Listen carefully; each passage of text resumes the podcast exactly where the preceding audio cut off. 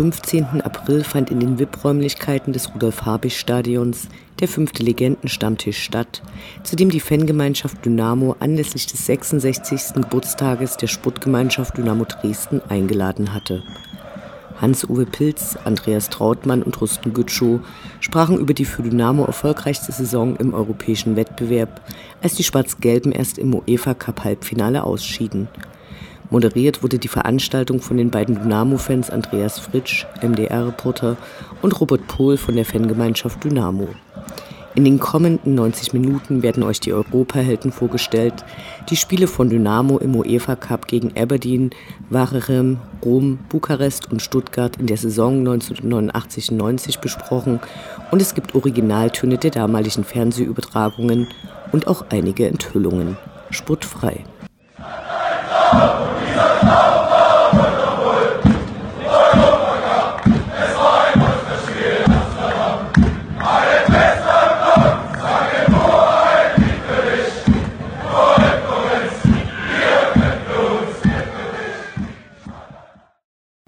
Es ist Montagabend 19.30 Uhr. Ähm, herzlich willkommen im Rudolf-Habe-Stadion zum fünften Legendenstammtisch der Fangemeinschaft Dinau. Ähm, mein Name ist Robert Pohl. Ähm, wir haben uns heute äh, als Unterstützung für die Moderation den Andreas Fritsch mit eingeladen. Ich denke, den kennen alle sozusagen vom Mitteldeutschen Rundfunk und aus unserem Stadionprogramm. Und äh, das Thema unseres heutigen Abends lautet äh, im Prinzip äh, Dynamo Dresden im internationalen Geschäft. In der Saison 88, 89, das wisst ihr alle, hat der Verein äh, zum ersten und einzigen Mal ein Halbfinale im Europapokal erreicht, und zwar im UEFA Cup. Hat dort gegen Stuttgart gespielt und äh, die Saison war zudem auch eine der erfolgreichsten, weil wir in dem Jahr auch äh, nach zehn Jahren BFC-Dominanz äh, zum ersten Mal wieder äh, DDR-Meister geworden sind. Äh, und dazu ist einer unserer Gäste heute auch in dem Jahr zum Fußballer des Jahres ernannt worden. Wir wollen, wie gesagt, gemeinsam äh, mit den Spielern auf diese erfolgreiche Saison zurückblicken. Und zwar unsere Gäste, um das mal auch in Zahlen wieder zu spiegeln, die wir heute eingeladen haben. Ähm, die haben insgesamt 41 Spieljahre, also Spielzeiten im Dynamo-Trikot absolviert. Die haben insgesamt zusammen 1167 Pflichtspiele bestritten. Äh, sie haben insgesamt 317 Tore für die Sportgemeinschaft geschossen und sie haben 97 Spiele im Europapokal absolviert zusammen und davon äh, in diesen Spielen 28 Tore im europäischen Wettbewerb geschossen. Das ist schon mal ein Applaus wert. Genau. Und der Applaus wird noch orkanartiger und Dynamo, dynamischer, Dynamo, dynamischer, wenn wir Sie jetzt einzeln nach vorn bitten. Begrüßt mit einem Riesenapplaus Hans-Uwe Pilz, 381 Pflichtspiele, 82 Spiele als Kapitän, 101 Torvorlage. Die drittmeisten aller Dynamo-Spieler, da hat er nur der Dixie und den Häfler noch vor sich in dieser speziellen Statistik. Der zweite Gast heute Abend ist Andreas Trautmann, hat insgesamt 372 Pflichtspiele äh, für Dynamo absolviert, hat davon 214 Pflichtspielsiege errungen. Es gibt nur vier Dynamo-Spieler, die öfter im Dynamo-Trikot ein Spiel gewonnen haben. Und es ist eine negative äh, Statistik, aber die nennen wir mit. Äh, er hat drei Eigentore geschossen. Nur Dixie Dürner hat mit sechs Eigentoren mehr geschossen in der Dynamo-Historie. Und wir begrüßen ganz herzlich den Rekordtorschützen der SGD, Thorsten Horstel-Gütschow, mit 191 Pflichtspieltoren in über 400 Pflichtspielen. Auch sein Bundesliga-Torrekord wird dieses Jahrzehnt zumindest garantiert überdauern und er ist bester Elfmeterschütze mit 26 verwandelten Strafstößen gemeinsam mit Reinhard Häfner in dieser Statistikform auf Platz 1 und bitte von euch auch noch ein kleiner Applaus für Robert Pohl, die Fangemeinschaft Dynamo Dresden hat das hervorragend organisiert. Der Applaus geht auch mit an die Technikkollegen. Und wir haben uns das so gedacht, dass wir auf alle diese Europapokalspiele, ihr erinnert euch alle, wir haben ja nicht nur einen Legendenstammtisch, wir haben legendäre Fans hier vor uns sitzen, dass wir auf all diese Spiele ein bisschen zurückgucken und dann mit den Herrschaften ins Gespräch kommen und danach uns auch Zeit nehmen für eure Fragen. Ich habe was, was Verrücktes gefunden. Ihr seht sie ja jetzt hier in voller Schönheit. Wollen wir nochmal das Bild zeigen, wie sie mit den Frisuren aussehen? Dann könnt ihr nämlich sehen, da hat sich frisurtechnisch ein bisschen was geändert. Aber ich habe wunderbar, kennt ihr die noch? Dresden-Information habe ich die gekauft, alle drei wiedergefunden, diese gelben hässlichen Klebebandstreifen von hier, die lachen am DDR-Klebeband, ihr, ihr hinkt bei mir alle über dem Bett und ich habe monatelang ich habe monatelang vom, vom alten Steinhaus auf Autogramme gewartet und heute, 30 Jahre später, kriege ich vielleicht nach der Veranstaltung eins. Schön, dass ihr da seid. Dankeschön. Okay, äh, wir haben zu jeder äh, Europacup-Runde äh, jeweils ein paar Videos äh, zusammengeschnitten mit den Highlights oder auch mit interessanten Sequenzen. Wir schauen uns jetzt einfach mal die ersten zwei Spiele äh, gegen Aberdeen an und zwar äh, sind die teilweise auch mit englischem ähm, Kommentar. Ähm, es ist halt kein HD, weil früher gab es halt HD noch nicht, aber wir haben geschaut, vorher getestet. Es müsste eigentlich jeder sozusagen auch was sehen. Dann viel Spaß erstmal.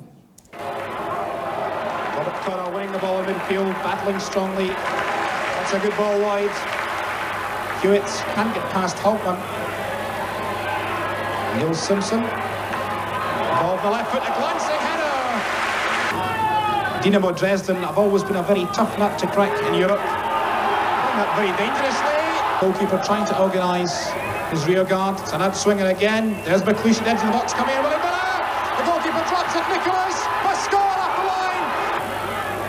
Nicholas trying to turn. Charlie looking for support. Here coming up at the back. McKimmie, superb one by Stuart McKimmie. In a very good position. Over it comes from Ben, a high ball. Still not clear. Nicholas shoots off the line. They get away with it. A crunching tackle there from Willie Miller. Now almost casual with that. Williams Jim Bett picks up the loose ball between two players. With a chance, Nicholas. Davy Dodds trying to find Jim Bett. Jim Bett inside the area, looking for penalty. Penalty kick must be a penalty. The referee looks away, wants nothing to do with it. Jim Bett gets the ball over. Davy Dodds, a back and a chance. McKenna, and a save by the goalkeeper. A whistle from referee Mickey Kelson.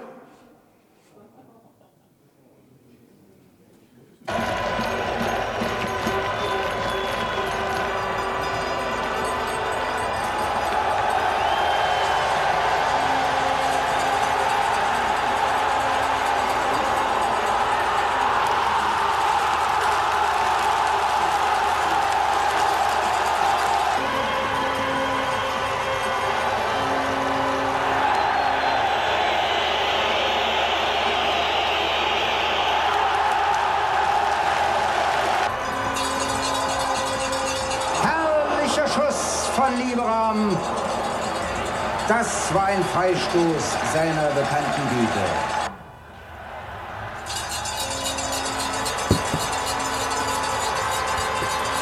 Döschner.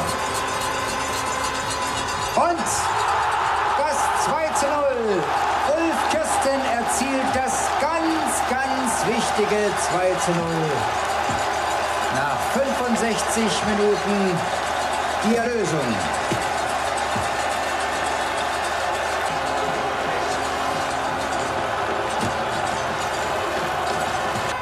Sie an die Auslosung, als feststand, auf wen die Dresdner treffen würden, als es hieß FC Aberdeen. Na gut, meinten die Optimisten, die Chancen stehen sicherlich 50-50 oder 60-40, aber das waren dann schon die kühnsten unter den Optimisten.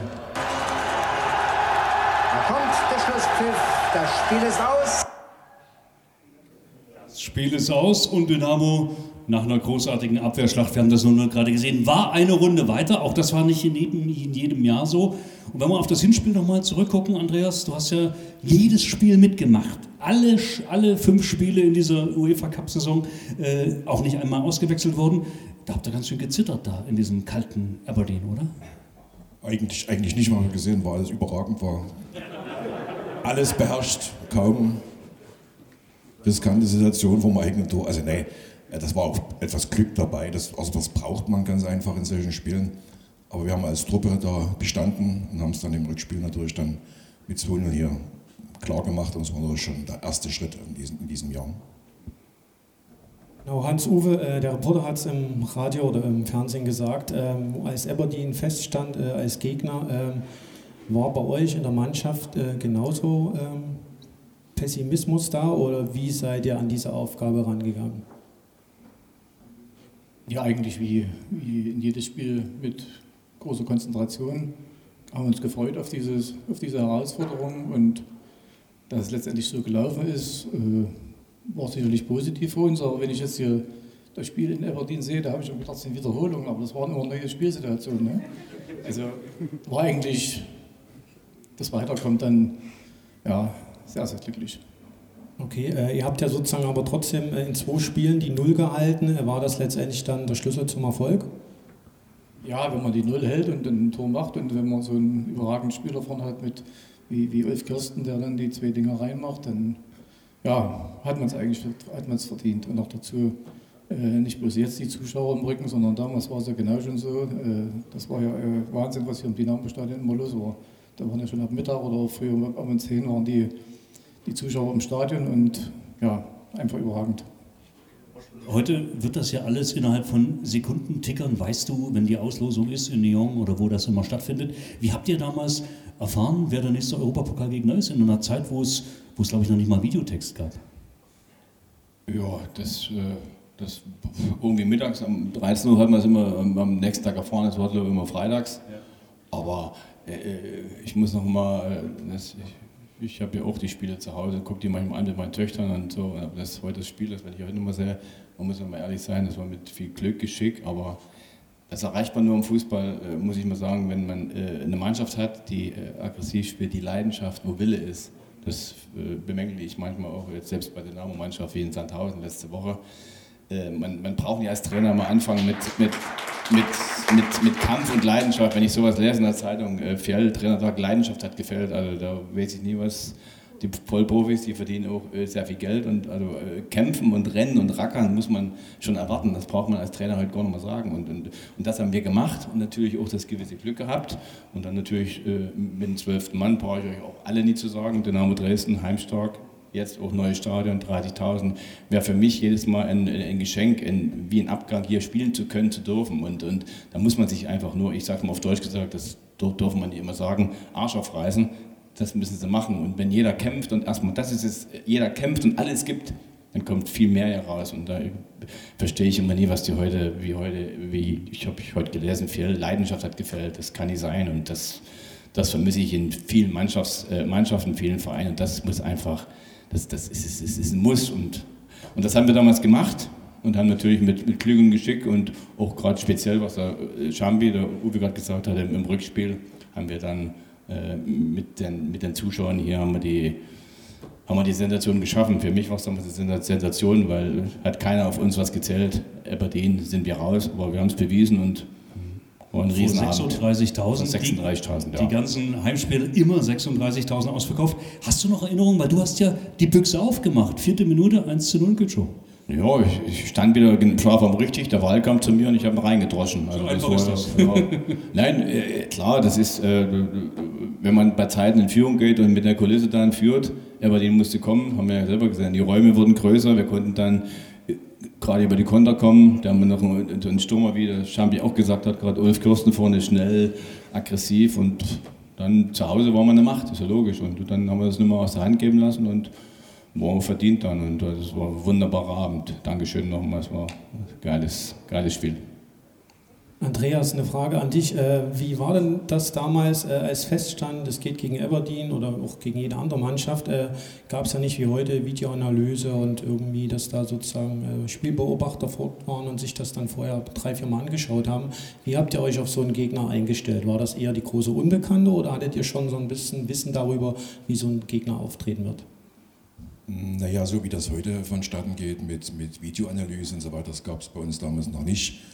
Also ich kann mich auch noch ein paar Jahre noch davor erinnern, äh, Walter Fritsch zum Beispiel, bei dem durfte ich auch noch spielen, der hat dann mit so einer Schmalfilmkamera Sequenzen gefilmt, äh, da war aber nicht das Spiel drauf, sondern der Zug, der vorbeifuhr äh, am, am, Stadion. Äh, das war dann die Vorbereitung auf, auf ein Europapokalspiel. Also es gab wenig, es gab ein paar Informationen, da wurden die Spieler einzeln vorgestellt.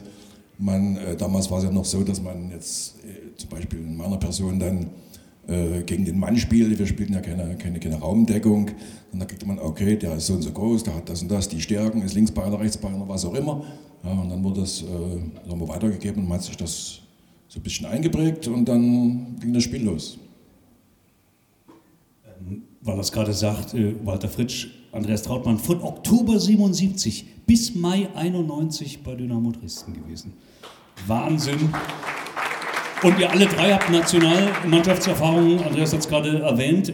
Für euch waren also Auslandsreisen, die für den normalen DDR-Bürger eher unmöglich waren, eigentlich ein normales Ding. Waren Champi so eine Reise nach Aberdeen dann trotzdem noch was Besonderes oder war das zwischen zwei wichtigen Oberligaspielen einfach so ein Ding, was man mitnimmt und aber gar nicht viel gesehen hat von Aberdeen oder von Wien oder von, na, über Krefeld redet man nicht. Ja gut, die, die, die Auslandsreisen, das war schon am Anfang äh, eine ordentliche Sache, speziell auch für mich, der dann äh, der 82 von Zwickau gekommen ist und war kein Reisekarte. Ich bin nach Dresden gekommen, bin dann automatisch dort Reisekarte geworden.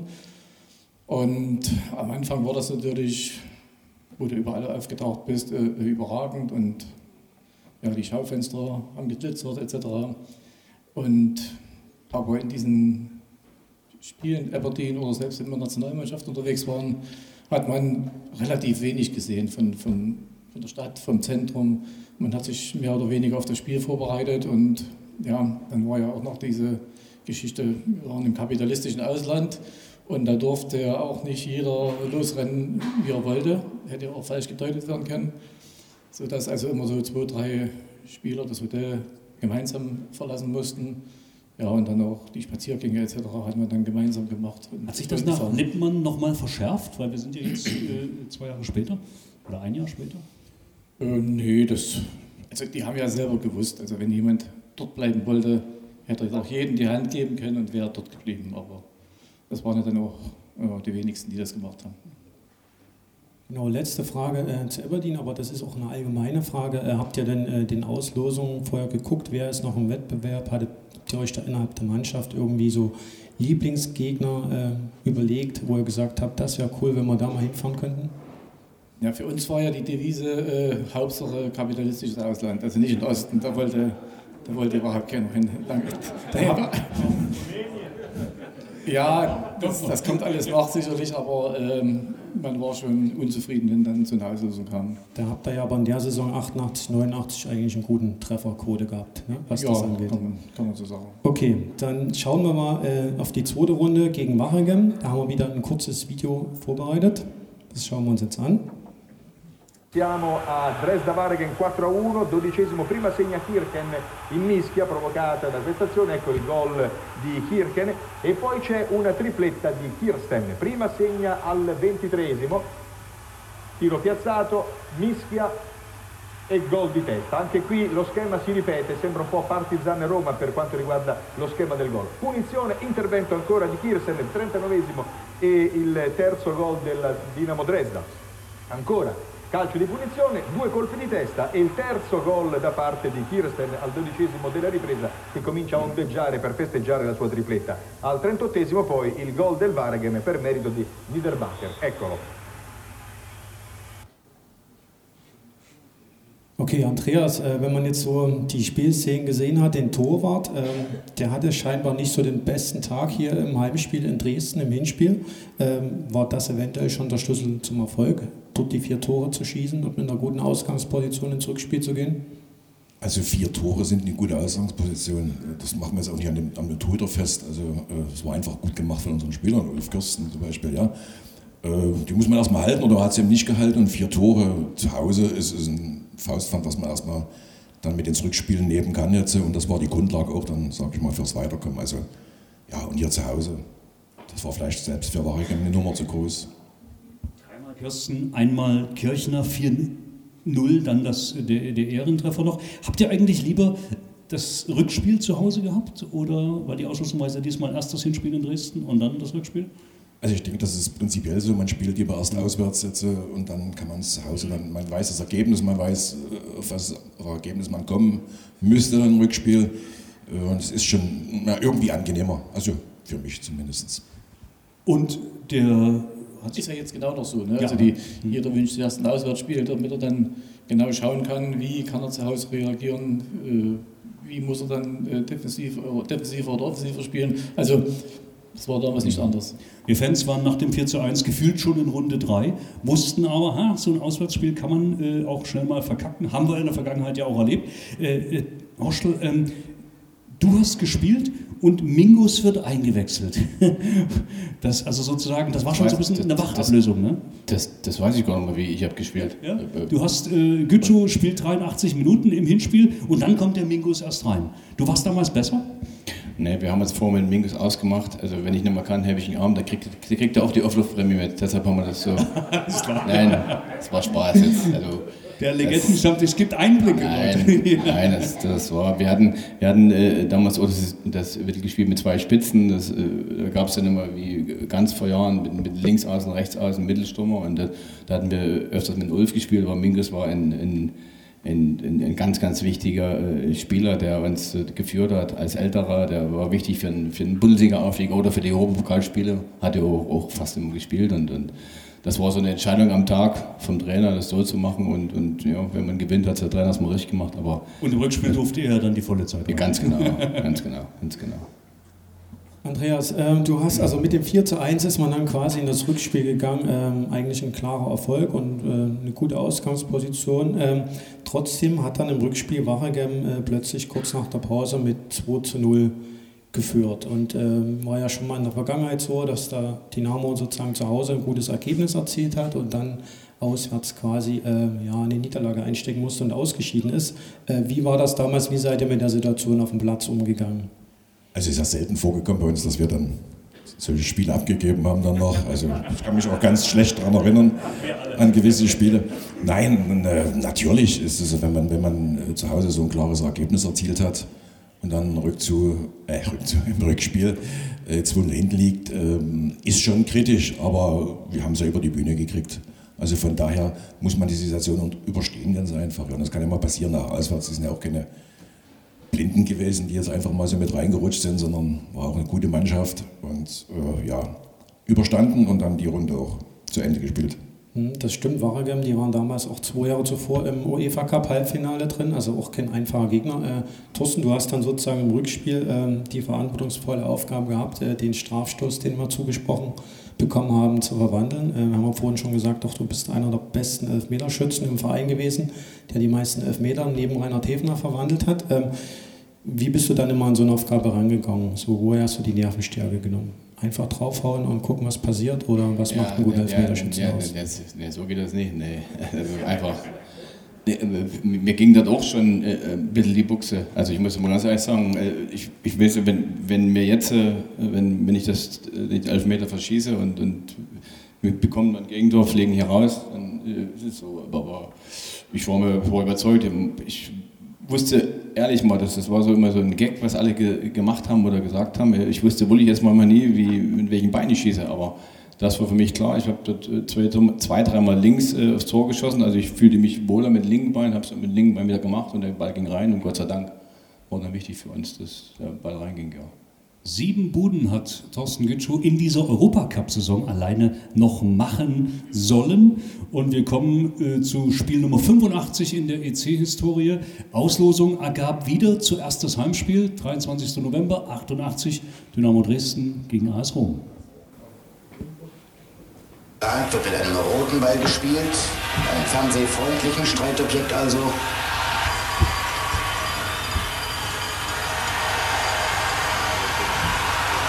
Warum nicht? Hinterhaltsschuss von Trautmann und erster Eckball.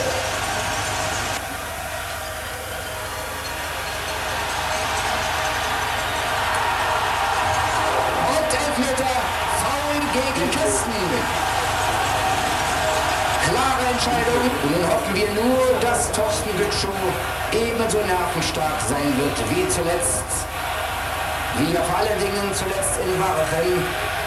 Also nach dem bedrohlichen 0 zu 2 Rückstand das so wichtige 1 zu 2 erzielte.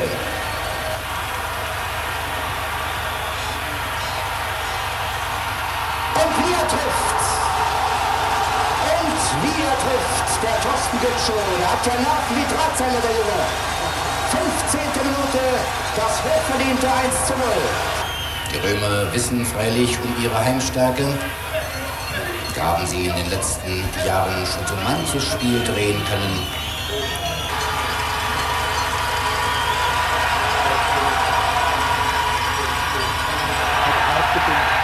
Kirsten wurde festgehalten von Olli. Und das 2 zu 0. Das 2 zu 0 durch Minge. 81. Minute. Freut mich für den 28-jährigen Ralf Minge. Das wird ihm weiteres Selbstbewusstsein geben. 2 zu 0 zu Hause gegen den FC Aberdeen. 4 zu 1 gegen den belgischen Vertreter KSV Warchem und nun ein 2 zu 0 gegen AS Rom, 90 Sekunden vor dem Abpfiff. Zeugnis gewachsener Reife, gewachsener Spielstärke der Dresdner Mannschaft.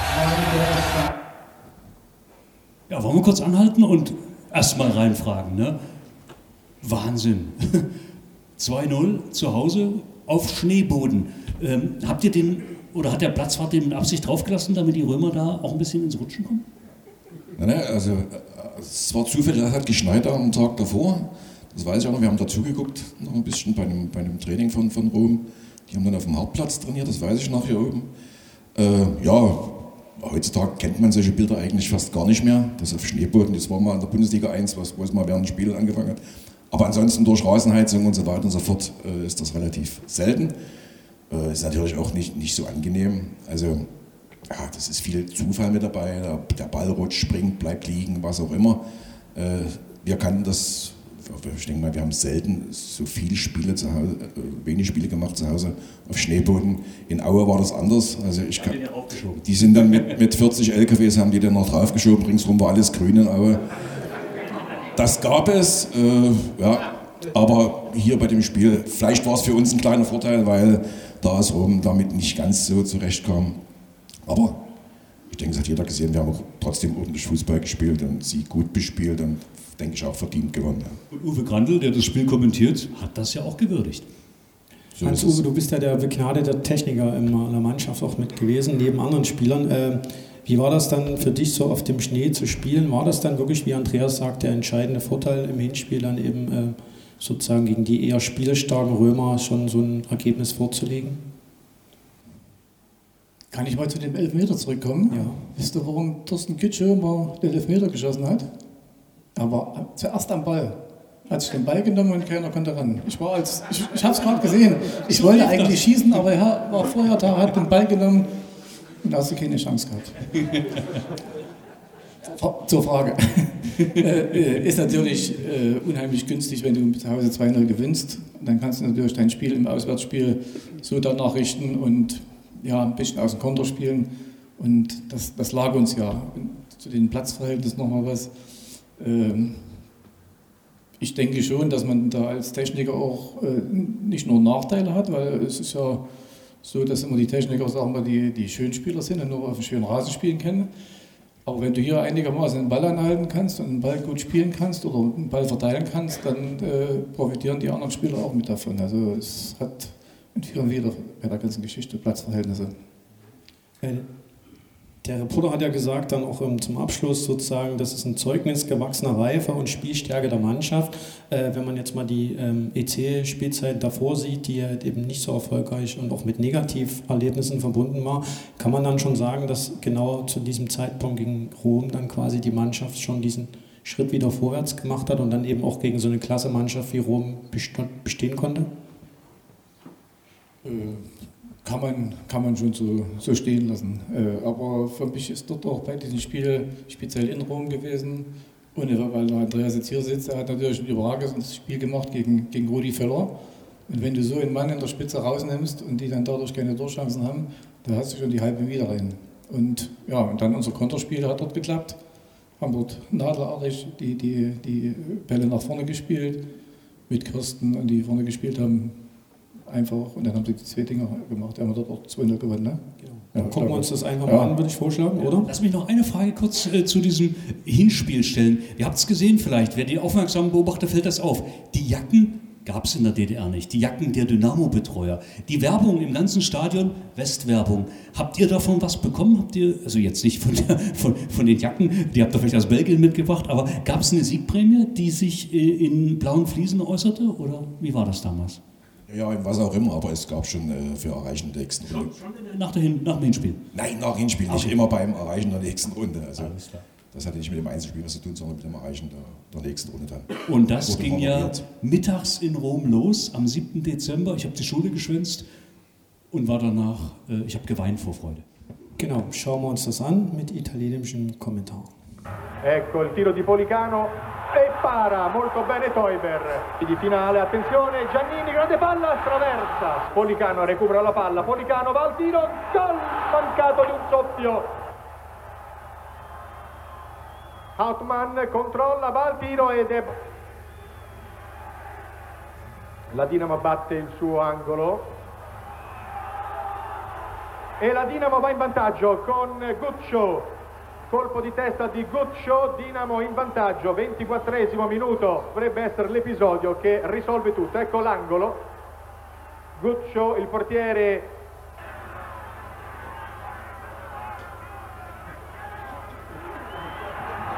E adesso poi la partita. Deschner, pericoloso tiro cross che Tancredi vede di eh, Nela dopo quello di Collovati Summer, Hauptmann, Hauptmann. Viene fermato però da Tempestilli, ma il secondo tentativo è buono.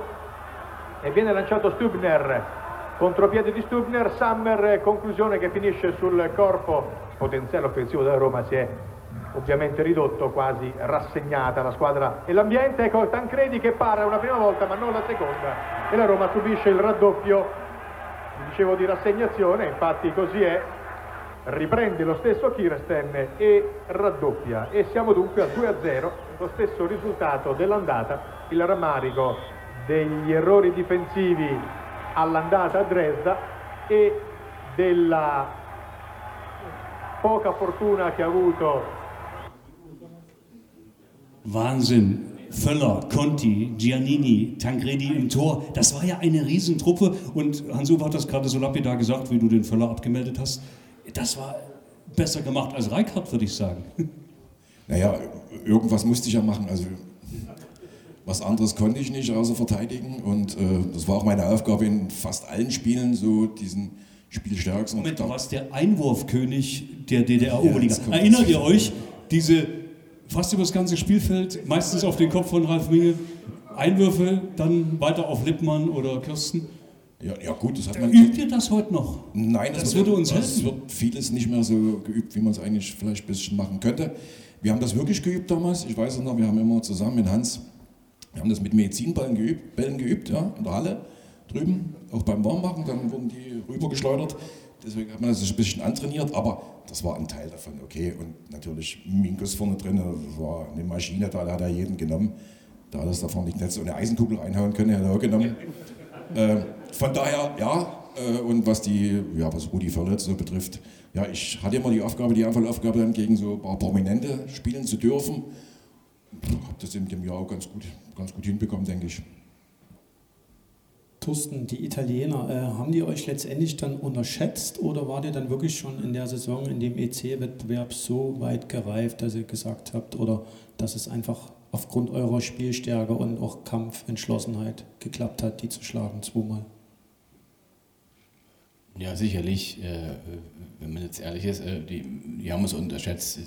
Die haben auch gedacht, hier, die aus, aus Sachsen, die Dresdner zu Hause mittags um 1, 13 Uhr, die, aber das, so, und, und, wir haben ja richtig auch gut klasse gespielt. Wir haben unsere Hälfte verteidigt, wir haben äh, dann speziell viele Konter gefahren, das hat man jetzt gesehen. Und dann haben wir auch aus den äh, wenigen Chancen diesmal äh, sehr viel Prozent gemacht, sag ich mal so. Wir haben aus, aus zwei, drei Chancen dort äh, zwei Tore gemacht und, und und eigentlich verdient gewonnen. Also sicherlich unterschätzen, aber trotzdem, wir, waren nicht, wir, wir wollen es ja auch nie äh, selber unterschätzen, weil wir, wir waren auch eine, eine, eine sehr gute äh, Mannschaft, die, die, die, das hat alles gepasst in diesem Jahr. Äh, also wir haben zusammengehalten, wir haben äh, auch Dinge gemacht, die auch nicht zum Fußball so gehören, aber wir waren als Mannschaft und da, das hat man in dem Spiel wieder gesehen. Wir haben zusammen gekämpft, Leidenschaft, Aggressivität, Fußball und da kommt sowas dann raus, ja.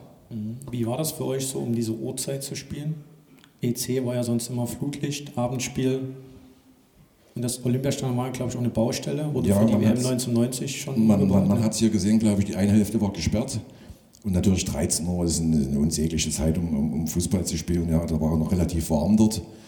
Äh, ja, aber was soll's? Wir mussten mit der Zeit leben, die anderen auch und wir haben es ganz gut hinbekommen. Also von daher ist das nicht das Riesenproblem gewesen. Der einzige Vorteil war vielleicht noch, dass die Stimmung nicht ganz so, die war toll, die eine Kurve war richtig voll, aber die, die Hälfte des Stadions war leer. Wann Dresdner Äh, mit? Ich habe nicht reingeguckt und irgendjemanden gefragt. Also weiß ich nicht, kann sein, keine Ahnung. Aber die Rückfahrt, die war ja lustig da. Also der Rückflug, das war schön. Ne? Was ist da passiert? Immer schon? Gab es keine Getränke mehr? War der Interflug? Oder? Ja, ja. So ungefähr. Durftet ihr da- davor oder danach noch ein bisschen durch Rom schnarchen, Kolosseum angucken, äh, Piazza Navona beim Papst, irgendwas? Habt ihr noch Erinnerungen? Also wie ich mich erinnern kann, haben wir einen Tag zuvor eine kleine Stadtrundfahrt gemacht. Also mir war es so, oder war das damals Florenz? Also jedenfalls dort unten in, in Italien war es. So, also wie gesagt, vor uns hatte ich ja gesagt, äh, viel haben wir, haben wir nicht gesehen. Aber es kam schon mal vor, dass man kurzzeitig mal eine Stunde eine Stadtrundfahrt gemacht hat, wenn es in, in die Vorbereitung gepasst hat auf das, auf das Spiel. Aber ich glaube, an dem Tag früh sind wir nicht irgendwie losgegangen. Das Robert hat es gesagt, eine überragende Mannschaft. Ich will nur noch mal die Aufstellung sagen. Täuber, Lieberam, Diebitz, Trautmann, Kirchner, Döschner, Pilz, Sammer, Stübner, Kirsten Gütschow. Das die, die Anfangself. Wir haben den Stübs auch gesehen ein paar Mal. Hast, das war ein überragendes Mittelfeld. Habt, äh, hast du, Hans-Uwe, noch Kontakte zu, zu Matthias Sammer oder zu Stübs? Nee, Ma- Matthias Sammer äh, überhaupt nicht. Äh, Jörg Stübner hat mir äh, letztes Jahr zu meinem Geburtstag gratuliert, wo ich mich sehr darüber gefreut habe. Und ich habe ihn natürlich auch zurückgeschrieben. Und vor kurzer Zeit habe ich mal aus Versehen aufs Telefon gedrückt. Ich wollte einen Uwe, äh, meinen Kumpel aus Dresden anrufen und habe aus Versehen bei einem Uwe Karte drauf gedrückt. Und da saß er gerade mit Jörg Stübner zusammen und da haben wir mal ganz kurz Hallo gesagt und hat mich gefreut. Ja, weil dann heißt ja auch, es wird irgendwann mal ein paar Bilder geben und wir sehen Jörg Stübner mal wieder. Wäre schön. Im MDR, wenn es Uwe Karte gemacht hat, ist das versprochen. Schleichwerbung ist nicht erlaubt, Robert. es geht weiter, ne? Genau, ähm, nach Rom kam dann das Viertelfinale und zwar gegen Bukarest äh, und da schauen wir uns auch erstmal wieder ein Video an. e dunque rappresenta la grande sorpresa di questi quarti. Attenzione alla Dinamo Dresda, subito in attacco, parte un cross. Il gioco è fermo però, l'arbitro, lo scozzese Saim, ha ravvisato una irregolarità. Attenzione, richiama adesso uno degli uomini più attesi, cioè Kirsten. Colpo di scena, colpo di scena. Attenzione, colpo di scena. A gran voce Uve, Uve, cioè anzi Uve Pils che va a battere calcio d'angolo, lo vedete inquadrato, destra, Pils, è lo stesso sul primo palo, Ming, e c'è il gol, Kuchov, Kuchov, torna di Ming, regia, attenzione Solomon, penetra, vince un tackle, Solomon rete, proprio lui, Solomon, dopo il tocco di Damaskin e il grande pasticcio della difesa tedesca. Buon il per Ursu, penetra, Ursu, tocca all'indietro, gran botta, Sauber, si salva. Si tratta di semplice rimessa laterale. Maux fa finto tonto, come si dice, aveva capito benissimo, ma sono piccoli stratagemmi per guadagnare secondi. So, wir machen erstmal einen Break wieder, äh, schauen uns das Hinspiel an. Ähm, Andreas äh, Bukarest äh, wurde äh, Dynamo zugelost, äh, war unter den verbliebenen Mannschaften im Wettbewerb äh, das vermeintlich leichteste Los. Es gab noch Neapel, Juventus Turin, Bayern München, Real Sociedad, Hearts of Midlothian sozusagen aus Schottland, ähm, unter Stuttgart natürlich. Ähm, war das so, ähm, als Bukarest als Gegner feststand? Ähm, war der da froh, dass er eben nicht zu den anderen Mannschaften fahren musste? Das, das kann man so nicht sagen. Also wir hätten auch jeden anderen genommen. Äh, hier lag so rein theoretisch die Wahrscheinlichkeit etwas näher, dass man es vielleicht schaffen könnte. Aber man muss jetzt dazu sagen, wir haben uns gerade unterhalten jetzt, äh, Bukarest um, um, um zu der Zeit, das war so ein, so ein, das ist so ein ja, Nebenplatz gewesen mit so Stahlrohrtribünen, warum auch immer. Wir haben dort also äh, in einem Hotel geschlafen, da werde ich mich, also das werde ich nie vergessen, da hing ein Kabel von der Decke, das war also, boah, das war übelste Sorte. Dann ging 10 Uhr, gab es keinen Strom mehr, da wurde abgeschalten. Wir sind äh, wir hatten einen eigenen Koch mit, wir aus, aus dem Osten hatten einen eigenen Koch mit, sind, sind auf die Botschaft essen gegangen, also das weiß ich noch. Also da musste man viel organisieren, äh, um überhaupt da ordentliche Bedingungen zu schaffen. Aber ja, und ansonsten hier das 1-1. Der Ulf Kirsten ist runtergestellt worden, glaube ich, am Anfang kleiner. Gleich am Anfang, Gleich vierte am Anfang. Minute, genau, ja. Vierte Minute hat er also mit einem weniger gespielt. Aber wir haben es ganz gut, denke ich mal, über die Runden gebracht. Und es war eine optimale Ausgangsposition. Dann. War jemand vielleicht von euch dabei? Weil 800 Dynamo-Fans waren unten. Du kannst das bestätigen, ne? das müssen wirklich katastrophale Zustände gewesen sein. Visum, ohne Eintrittskarte, die meisten darunter.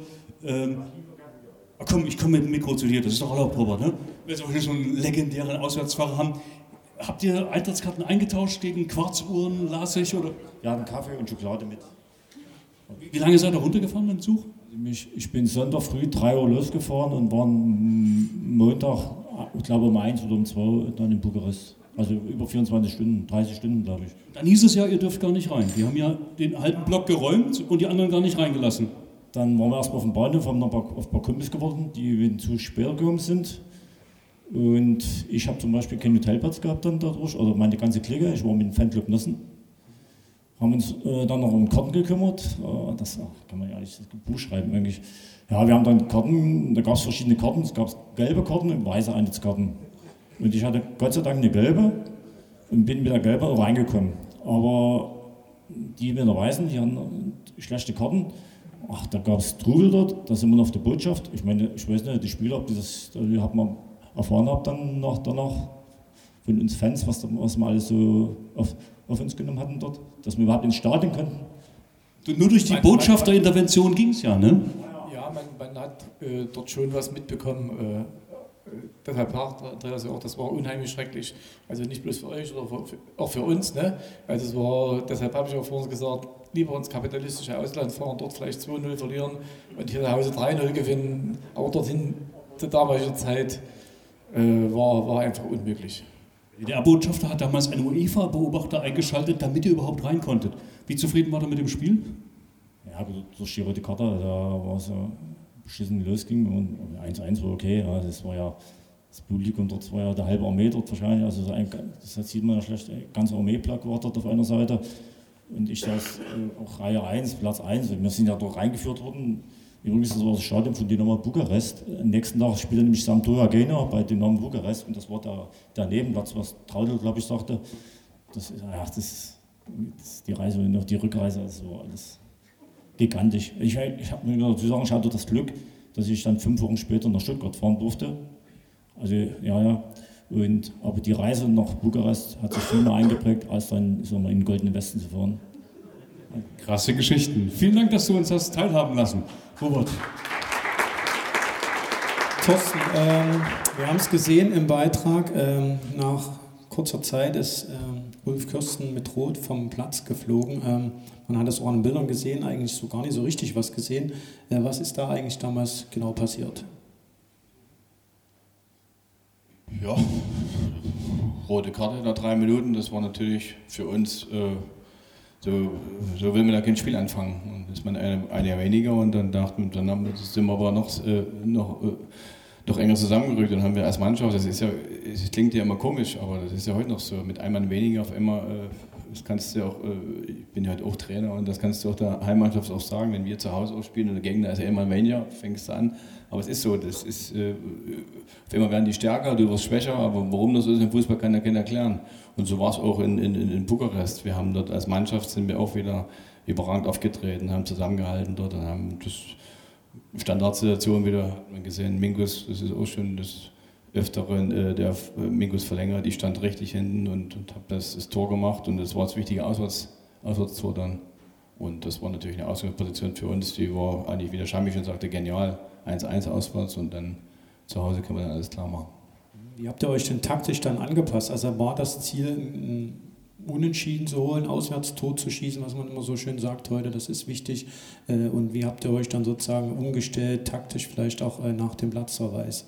Wenn man äh, mit einem Major anfängt, äh, Auswärtsspiel, dann ist einer weniger, dann muss man erstmal, wie gesagt, die, die, die eigene Hälfte verteidigen, die Abstände halten, äh, äh, kurze Abstände halten und dann äh, erstmal die Hälfte verteidigen und das in die Zweikämpfe gehen, die zweiten Bälle gewinnen, das haben wir gemacht und dann natürlich über die Konter.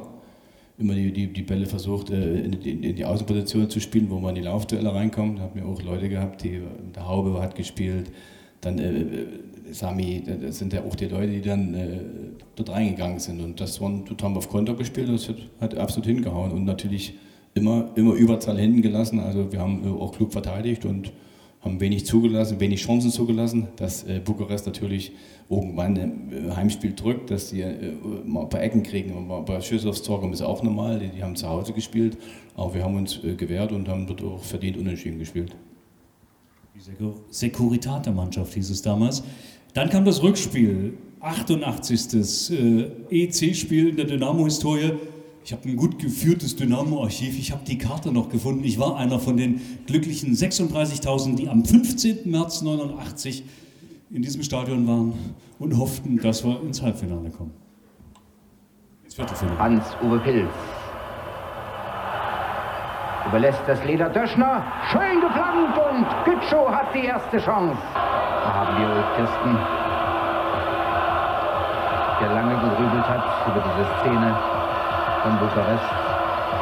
Oh ja, oh ja, das sieht bis jetzt nicht überzeugend aus in der engeren Abwehr.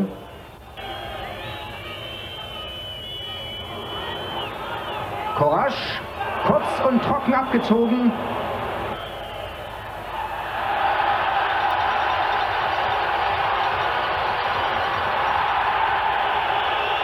Diese Riesensalami sollte der erste Torschütze im Rückspiel gegen Viktoria Bukarest bekommen. Ralf Minge ließ sich da nicht lange bitten und stieß die Tür zum Halbfinale auf. Einmal auf den Geschmack gekommen, legte der Salami-Fan gleich noch eine Scheibe drauf. 36.000 waren aus dem Häuschen. Jetzt ganz klar auf der Rechtsaußenposition absichtliches Handspiel. Ja. Und das bringt wohl die rote Karte, denn er hatte schon gelb. Stübner stört gut.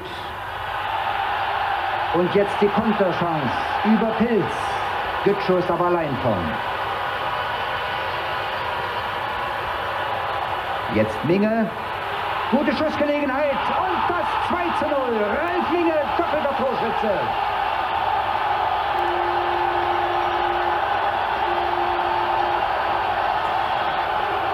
Uwe Pilz hatte lange das Abspiel verzögert, sah dann den heranstürmenden Ralf Minge.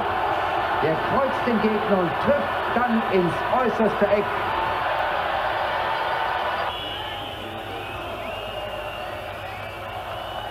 Er ist schnell, der Uwe Jetzt kann er es machen. Und, tja, gelb oder rot heißt hier die Frage. Getreten von Lieberam und die Antwort kommt zum 3 zu 0. Und Gütschow ist der glückliche Mann. Die passende Antwort haben die Dresdner gefunden. Der Elfmeter von Gütschow, Schlusspunkt einer ebenso mitreißenden wie eindrucksvollen Fußballgala.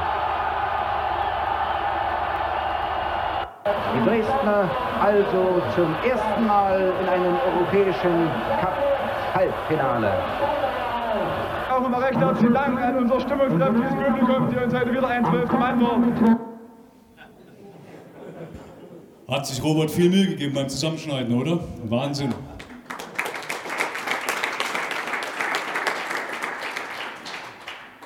Vier 0 weggeputzt, habt ihr sie? Habt ihr noch Erinnerungen an, dieses, an diese ekstatischen Jubel? Euch haben ja schon, als ihr aus Rom zurückkamt, es war Mitternacht, haben euch ja schon zig hunderte Fans hier am Stadion erwartet. Es heißt sogar, Ede Geier hätte euch feiern lassen mit den Fans nach der Rom-Nacht. äh, kann ich jetzt weder bestätigen noch verneinen. Und wurde nach Bukarest dann noch mehr gejubelt, weil ihr wart ja schon zu Hause? Äh, ja, zu Hause. Also wenn es nach geht, äh, der hätte es nie feiern lassen. Das haben wir dann immer selbst organisiert. Und das war eigentlich auch eine, eine ganz gute Sache, weil alles, was wir dort gemeinsam gemacht haben, war mit Stimmung verbunden und hat uns noch immer mehr zusammengefügt. Aber der Trainer war da immer. Das heißt in dem Uwe Karte-Buch, äh, äh, er hätte wohl wohlwollend weggeschaut. Vielleicht ist das die bessere Beschreibung. Ja, die, die Feiern, die gingen erst los, wo der Trainer weg war. Also das Verstehe. Aber es war ganz gut so und äh, da waren auch die Frauen dabei, da waren die Kinder dabei. Also es ist nicht so, dass wir das äh, nur unter, unter, unter den Spielern gemacht haben. Und das hat uns aber damals auch unheimlich zusammengeschweißt. Ja, ich muss nochmal äh, drauf kommen auf, auf, so ein Spiel. Es gab ja damals auch diese, diese sogenannten Stadion-Shows, die da vorm Spiel noch gemacht wurden. Fahrradfahren, äh, was, was, Elfmeterschießen gegen Kammersänger. Ja, ja. Was es alles gab. Also es war, war der reinste Wahnsinn. Hans Zimmermann in Weiß. Ja, ja, mit irgendeinem Glücksschwein oder da habe ich auch noch irgendwo so ein Bild im Kopf. Und ich glaube, Ralf Minge ganz hinten, der hat den Salami-Geschmack noch auf der Zunge, oder? ja, ich muss sagen, das nehme ich Übel. Also die Salami wollte ich gerne haben. Und äh, bei dem Tor hat er mich auch noch schön zur Seite gestohlen. Das war eigentlich Freistoß für mich. Er hat dann das Tor gemacht, okay. Nichts abbekommen von der Salami? Ich weiß gar nicht, haben wir die überhaupt was die bekommen oder wo ist die gelandet? Keine Ahnung. Vakuumisiert. Er hat sie noch zu Hause im Kühlschrank. Okay. Okay, Hans-Uwe, im Hinspiel haben die Fans dann nach dem 1-1 schon gesungen, oh, wie ist das schön. Ähm, ihr seid auch mit einem guten Gefühl, mit einem guten Ergebnis nach Hause gefahren. Äh, und es gab ja bis zu diesem Spiel gegen Bukarest sozusagen äh, diese schwarze Serie, dass Dynamo mehrmals äh, im Viertelfinale dann gescheitert ist, trotz guter Ausgangsposition. Wir vertiefen das heute nicht unbedingt. Ähm, wie war denn dann vor dem Spiel gegen Bukarest, vor dem Heimspiel, äh, wie war die Situation? Habt ihr dann so einen gewissen Druck verspürt, zu sagen, jetzt müssen wir es heute packen? Ja, erstmal war ganz wichtig, dass wir in Bukarest das 1-1 geholt haben. Noch dazu in Unterzahl und da wurde vorhin schon gesagt, dass wir dort äh, noch enger zusammenrücken mussten, uns defensiv dementsprechend auch verhalten mussten. Und wichtig war dann, äh, ja, wie gesagt, das Ergebnis. Dass man dann natürlich auch bei diesem Ergebnis zu Hause unter Druck stand, ist was ganz Normales, ist auch gut so, dass man sich ein kleines bisschen Druck aufbaut, denn wir wollten schon die nächste Runde erreichen. Und man hatte dann auch gesehen, wenn, unser, wenn der Dynamo, ich will nicht sagen Dynamo-Kreisel, da jetzt Udo Schmuck ist da, da würde mich jetzt zerreißen, das war, Dynamo-Kreisel war ja vor unserer Zeit. Ähm, aber wenn wir einmal im Spielfluss waren, dann hat man gesehen, was dann für Ergebnisse auch rauskommen können. Aber, selbst angesprochen, gab es auch schon Ergebnisse, die dann äh, in eine andere Richtung gegangen sind. Also man muss da mit allen rechnen. Deshalb war es ganz gut, dass wir uns dort ein bisschen Druck aufgebaut haben und ja, ist gut gegangen. Thorsten, wie ist man denn in dieses Spiel gegangen? Ähm, Im Reporter oder in diesem Video, und das war jetzt ja nicht mit drin, ich habe es mir angeschaut vollständig, hat der Reporter gesagt, in der ersten Halbzeit habt ihr überbetonten Sicherheitsfußball gespielt. War denn das Ziel, dieses 1 zu 1 aus dem Hinspiel erstmal zu verteidigen oder wart ihr eher darauf aus, schnell ein, zwei Tore zu schießen, um eine Entscheidung herbeizuführen?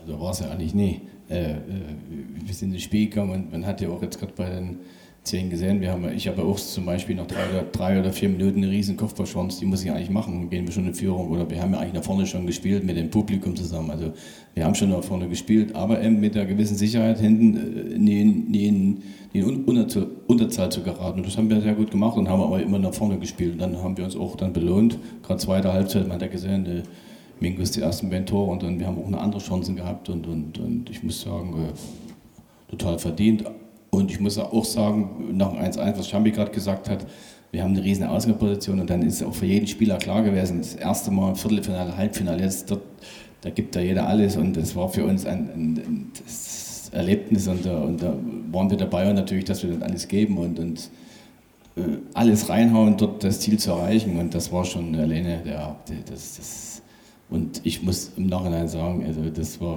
mehr als verdient die beiden Spiele mit Bukarest, wenn man die zusammennimmt. Mehr als verdient die Runde. Wir haben Ulf gesehen, wie er am Spielfeldrand mitbankte. Wie lange wurde der damals gesperrt? Der war ja gegen Stuttgart in beiden Spielen nicht mehr dabei. Keine, also, keine Ahnung. Weiß ich wirklich nicht. So, so mies war das äh, ja gar nicht in, in Bukarest. Nein. Äh, hätte er vielleicht gar nicht in die Mannschaft mehr reingepasst. Also deshalb. So wird es sein. Ja, das stimmt das stimmt. 4-0, äh, die Torschützen nochmal, Minge, Minge, Gütschu. Gütschu, das heißt, hat man Ulf Kirsten vielleicht gar nicht gebraucht. Das Tor war aufgestoßen, erstmals Halbfinale, ne? Wollen wir reingucken ins genau. Hinspiel? Dann schauen wir uns mal das erste Spiel 5. April 89, 60.000 im Neckarstadion zu Stuttgart. Gut gemacht. Der VfB ist überlegen die bessere Mannschaft. Gaudino. Immer wieder gute Flankenbälle von rechts und von links. Nicht überzeugend, die Kopfballabwehr. Und der fünfte kommt mit nach vorne. Ganz allein. Oh! Vorbei. Dieses Spiel wird hier auch live in die DDR übertragen. Wer auf unserem Kanal ist, hier bei der ARD, aus der DDR, aus welchen Gründen auch immer, dem sagen wir herzlich willkommen. Die Mannschaft, Ihre Mannschaft, liebe DDR-Fans, ist hier in Stuttgart herzlich aufgenommen worden und hat einen ausgesprochen zurückhaltenden, sympathischen Eindruck gemacht am gestrigen Tag. Wir müssen heute einfach ein Tor schießen. Zwei Tore wären noch besser, um dann in zwei Wochen in der Hölle von Dresden bestehen zu können. Schröder legt vor, Algöfer schießt.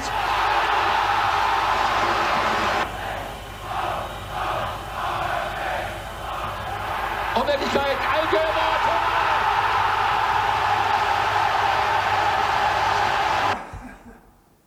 Dieser Knallgöver. Der Kollege vom Süddeutschen Rundfunk hatte ja recht, die Hölle von Dresden, die kam noch. Aber war das eine Hölle im Neckarstadion oder wie habt ihr es empfunden, diese 60.000 da im Süden Deutschlands? Das war jetzt ja auch nicht unbedingt das erste Mal, dass man vor ein paar Zuschauern gespielt hat jetzt. Natürlich war es ein besonderes Spiel und, und dann Westduelle waren das ja. Ne?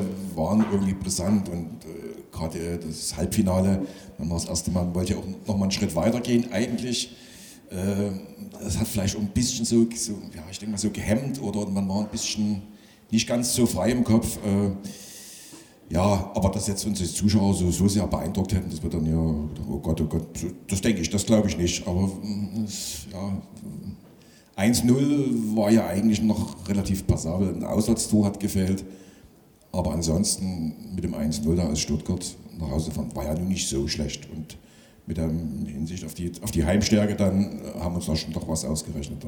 Champi, du hast das Mikro schon in der Hand. Ja, ich wollte noch dazu sagen, dass wenn der Ölf dabei gewesen wäre, ich glaube, da wären wir auch ins Endspiel gekommen. Also machen wir uns nichts vor, der hat schon vorne gefehlt mit seiner Art Fußball zu spielen und das war für uns ein Gag, ne? Also nicht, nicht dass er denkt, ich, nee, also mit Ulf hätten wir es, ich bin der Meinung, hätten wir es geschafft. Genau, wie war das denn im Hinspiel sozusagen? Äh, Das ist ja ähm, mal wieder ein deutsch-deutsches Duell gewesen. Da gab es ja viel Rummel drumherum. Ähm, Der Reporter hat doch gesagt, ihr seid da sehr als sympathisches Team äh, aufgenommen worden oder habt euch so präsentiert. Äh, Wie war diese Reise nach Stuttgart? Ähm, Habt ihr da auch ein Programm gehabt oder seid ihr da direkt zum Stadion, zum Spiel gefahren? Aufreger war sicherlich mehr für unsere Frauen, weil die durften damals, oder ja, sie haben Bescheid bekommen, dass sie das erste Mal mit zu einem Spiel auswärts mitfahren durften. Und da waren sie natürlich erfreut. Und ich weiß es gar nicht, kurz vor der Abreise, einen Tag zuvor, hat man gesagt, die Frauen dürfen nicht mitfahren. Das war natürlich auch für uns, äh, die sich auch gefreut haben, dass die Frauen in, dieses, in diese kapitalistischen Länder fahren durften. Hätten wir uns gefreut, wenn sie das auch mal gesehen hätten, denn wir haben es immer bloß erzählt, erzählt, erzählt. Äh, und dann war natürlich erstmal ein bisschen Enttäuschung dabei. Ich kann mich an mich erinnern, ich war da, da auch sehr enttäuscht. Äh, aber das war dann, als wir über die Grenze waren, dann vorbei und dann ging das Fußballspiel eigentlich los. Okay, ähm, Thorsten, im Hinspiel gab es dann diese Schlagzeile, heißes Herz, aber kein kühler Kopf. War das ein berechtigtes Fazit nach diesem Hinspiel? Ich finde, äh, Traudel hat es schon richtig gesagt. Äh, wir haben in Stuttgart gespielt und, und das, das Auswärtstor hat gefällt, aber 1-0 und äh, ich muss sagen, äh, ich war mir eigentlich sicher, dass wir das biegen können und, und ich gebe auch dem Champi jetzt recht, wenn der Ulf dabei gewesen wäre, hätten wir noch mehr, noch mehr Durchschlagskraft gehabt nach vorne, die haben wir nicht gehabt, das hat eine riesen Waffe gefällt und mit ihnen hätte man eine riesen Chance gehabt, äh, das zu Hause umzubiegen, aber äh, wir haben in Stuttgart nie enttäuscht, wir haben ganz normales Spiel dort 1 verloren und haben äh, eigentlich uns eine gute Ausgangsposition erschaffen dort. Aber natürlich, äh, wir kommen halt auf das Rückspiel, das war natürlich nach vorne zu wenig. Wir konnten das nicht durchsetzen und konnten eigentlich, äh, ist das Richtige, so Dynamo-Spiel konnte man nicht aufziehen im Rückspiel.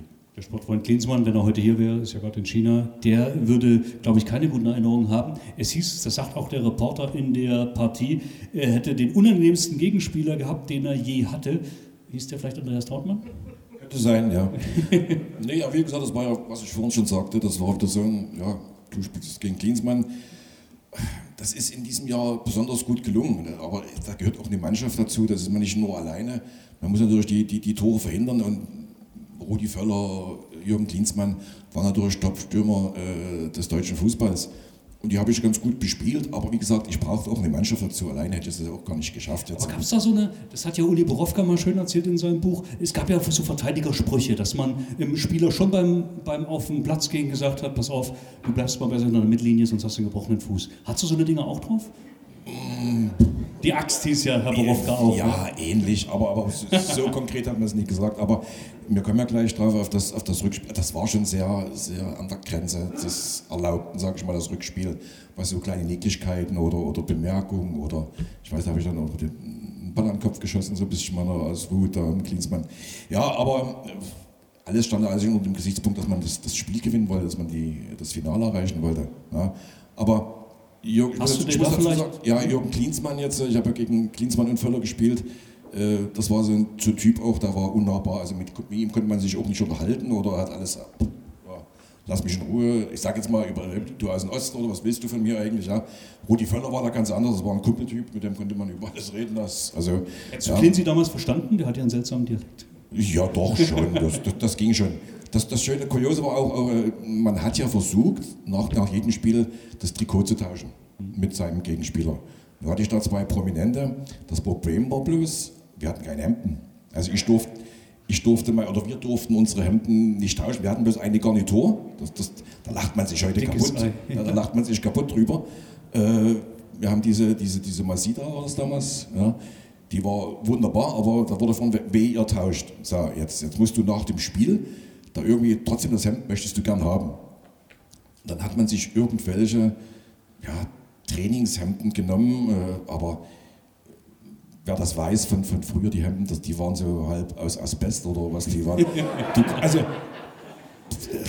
durchs Feuer konntest du gehen damit, aber viel mehr ist da nicht passiert und da, ja, damit musste man, oder bin ich dann auch in die Kabine dann und habe da versucht, und da hat er gesagt, behalt's einfach hier hast du meins. Ja, also das war bei Rudi ganz einfach, aber beim Cleansea war es ein bisschen komplizierter. Aber habe es trotzdem bekommen und es hängt heute irgendwo im Fußballmuseum. Im großen Jens Genschmar Dynamo Genau. Museum. Äh, da würde ich gerne nachfragen, äh, was habt ihr denn mit Rudi Völler so besprochen? Oder auch ihr, ihr beide, habt ihr mit den Spielern gerade gegen Stuttgart dann irgendwie auch mal einen Austausch gehabt? Oder wurde da auch sehr penibel drauf geachtet, wie ihr auf dem Platz mit den Spielern interagiert? Nein, also man hat sich jetzt nicht geblasen halten, wie seine Wohnungseinrichtung aussieht oder, oder was er morgen Abend vorhat, sondern es ging ganz einfach fußballerisch. Da hat man sich bei gewissen Situationen, bei V-Spielen entschuldigt und lockere Sprüche gemacht. Also, aber das war angenehmer, ja. Also es, war ein richtiger, so wie man ihn kennt eigentlich, ein dufter Kumpeltyp. Ja, wie gesagt, bei dem anderen Spieler war es ein bisschen anders. Jetzt hattet ihr Uerdingen in den Knochen. Äh, Elf Freunde nicht zu Unrecht zu dem, ja, zu dem furchtbarsten Spiel oder zu dem dramatischsten Spiel des letzten Jahrhunderts gewählt. Äh, Hattet ihr da noch so einen Schatten auf der Brust oder auf der Seele, zwei Jahre später in Stuttgart?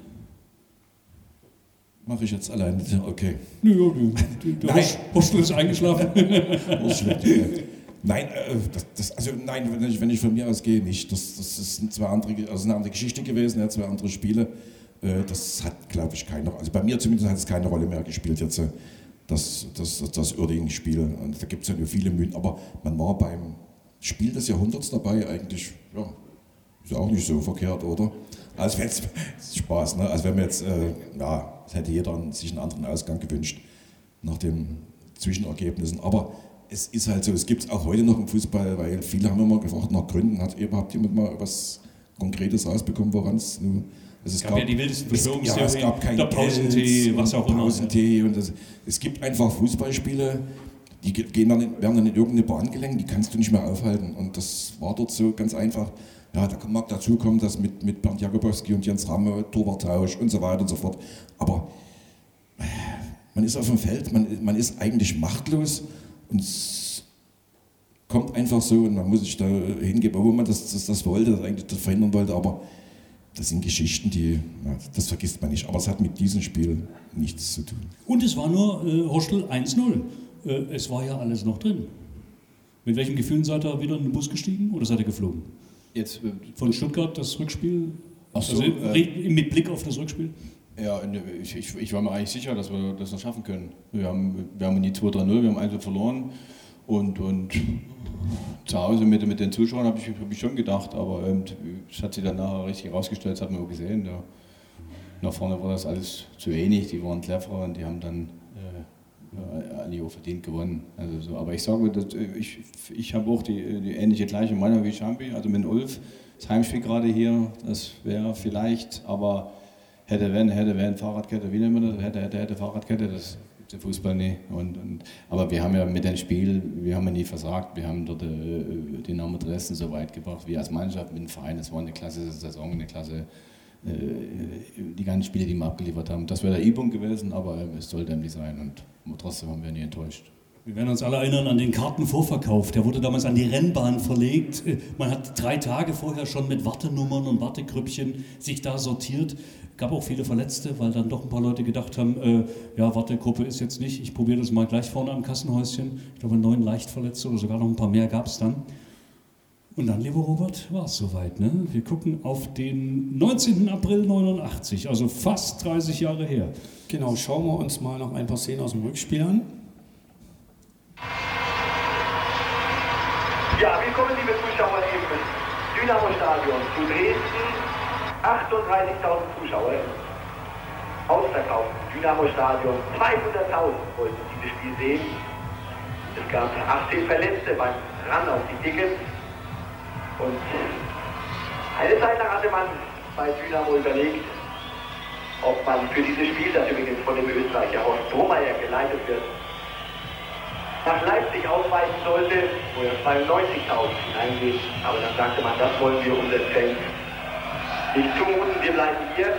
Wir spielen jetzt etwas mehr als eine Stunde und wir notieren Markt für Dynamo. Klinsmann und Freistoß. Weiß nicht, ob Jürgen Klinsmann sich an einen unangenehmeren Gegenspieler erinnern kann. Andreas Krautmann, 29 Jahre alt, der war vor 10 Jahren schon gegen den VfB dabei. Da steht Karl Algöber. Algöber. Tor! Mindestens 25 Meter waren das. Die Dresdner. Da gab es überhaupt nichts zu halten. Noch etwas abgewählt von Sammer.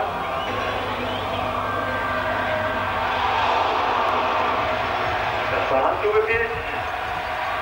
Aber ebenso wie für den VfB ist es ja auch für Dresden der bislang größte Erfolg in der Vereinsgeschichte, dieses Halbfinale überhaupt erreicht zu haben.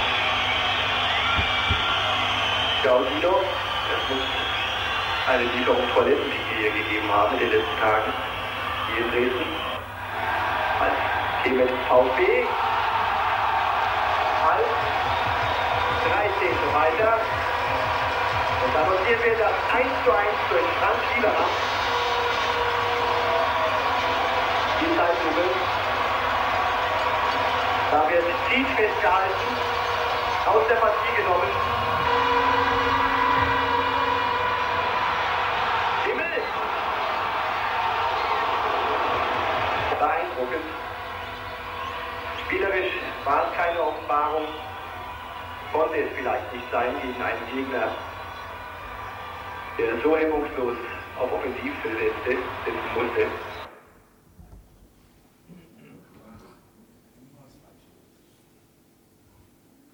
Genau, ähm, wenn ihr das jetzt seht, so ähm, dieses Spiel nochmal und das reflektieren lasst, ähm, ist da noch so ein Stück weit Enttäuschung da oder äh, wann ist man sich eigentlich bewusst geworden, dass das dann doch am Ende der größte Erfolg auf internationaler Bühne für den Verein war?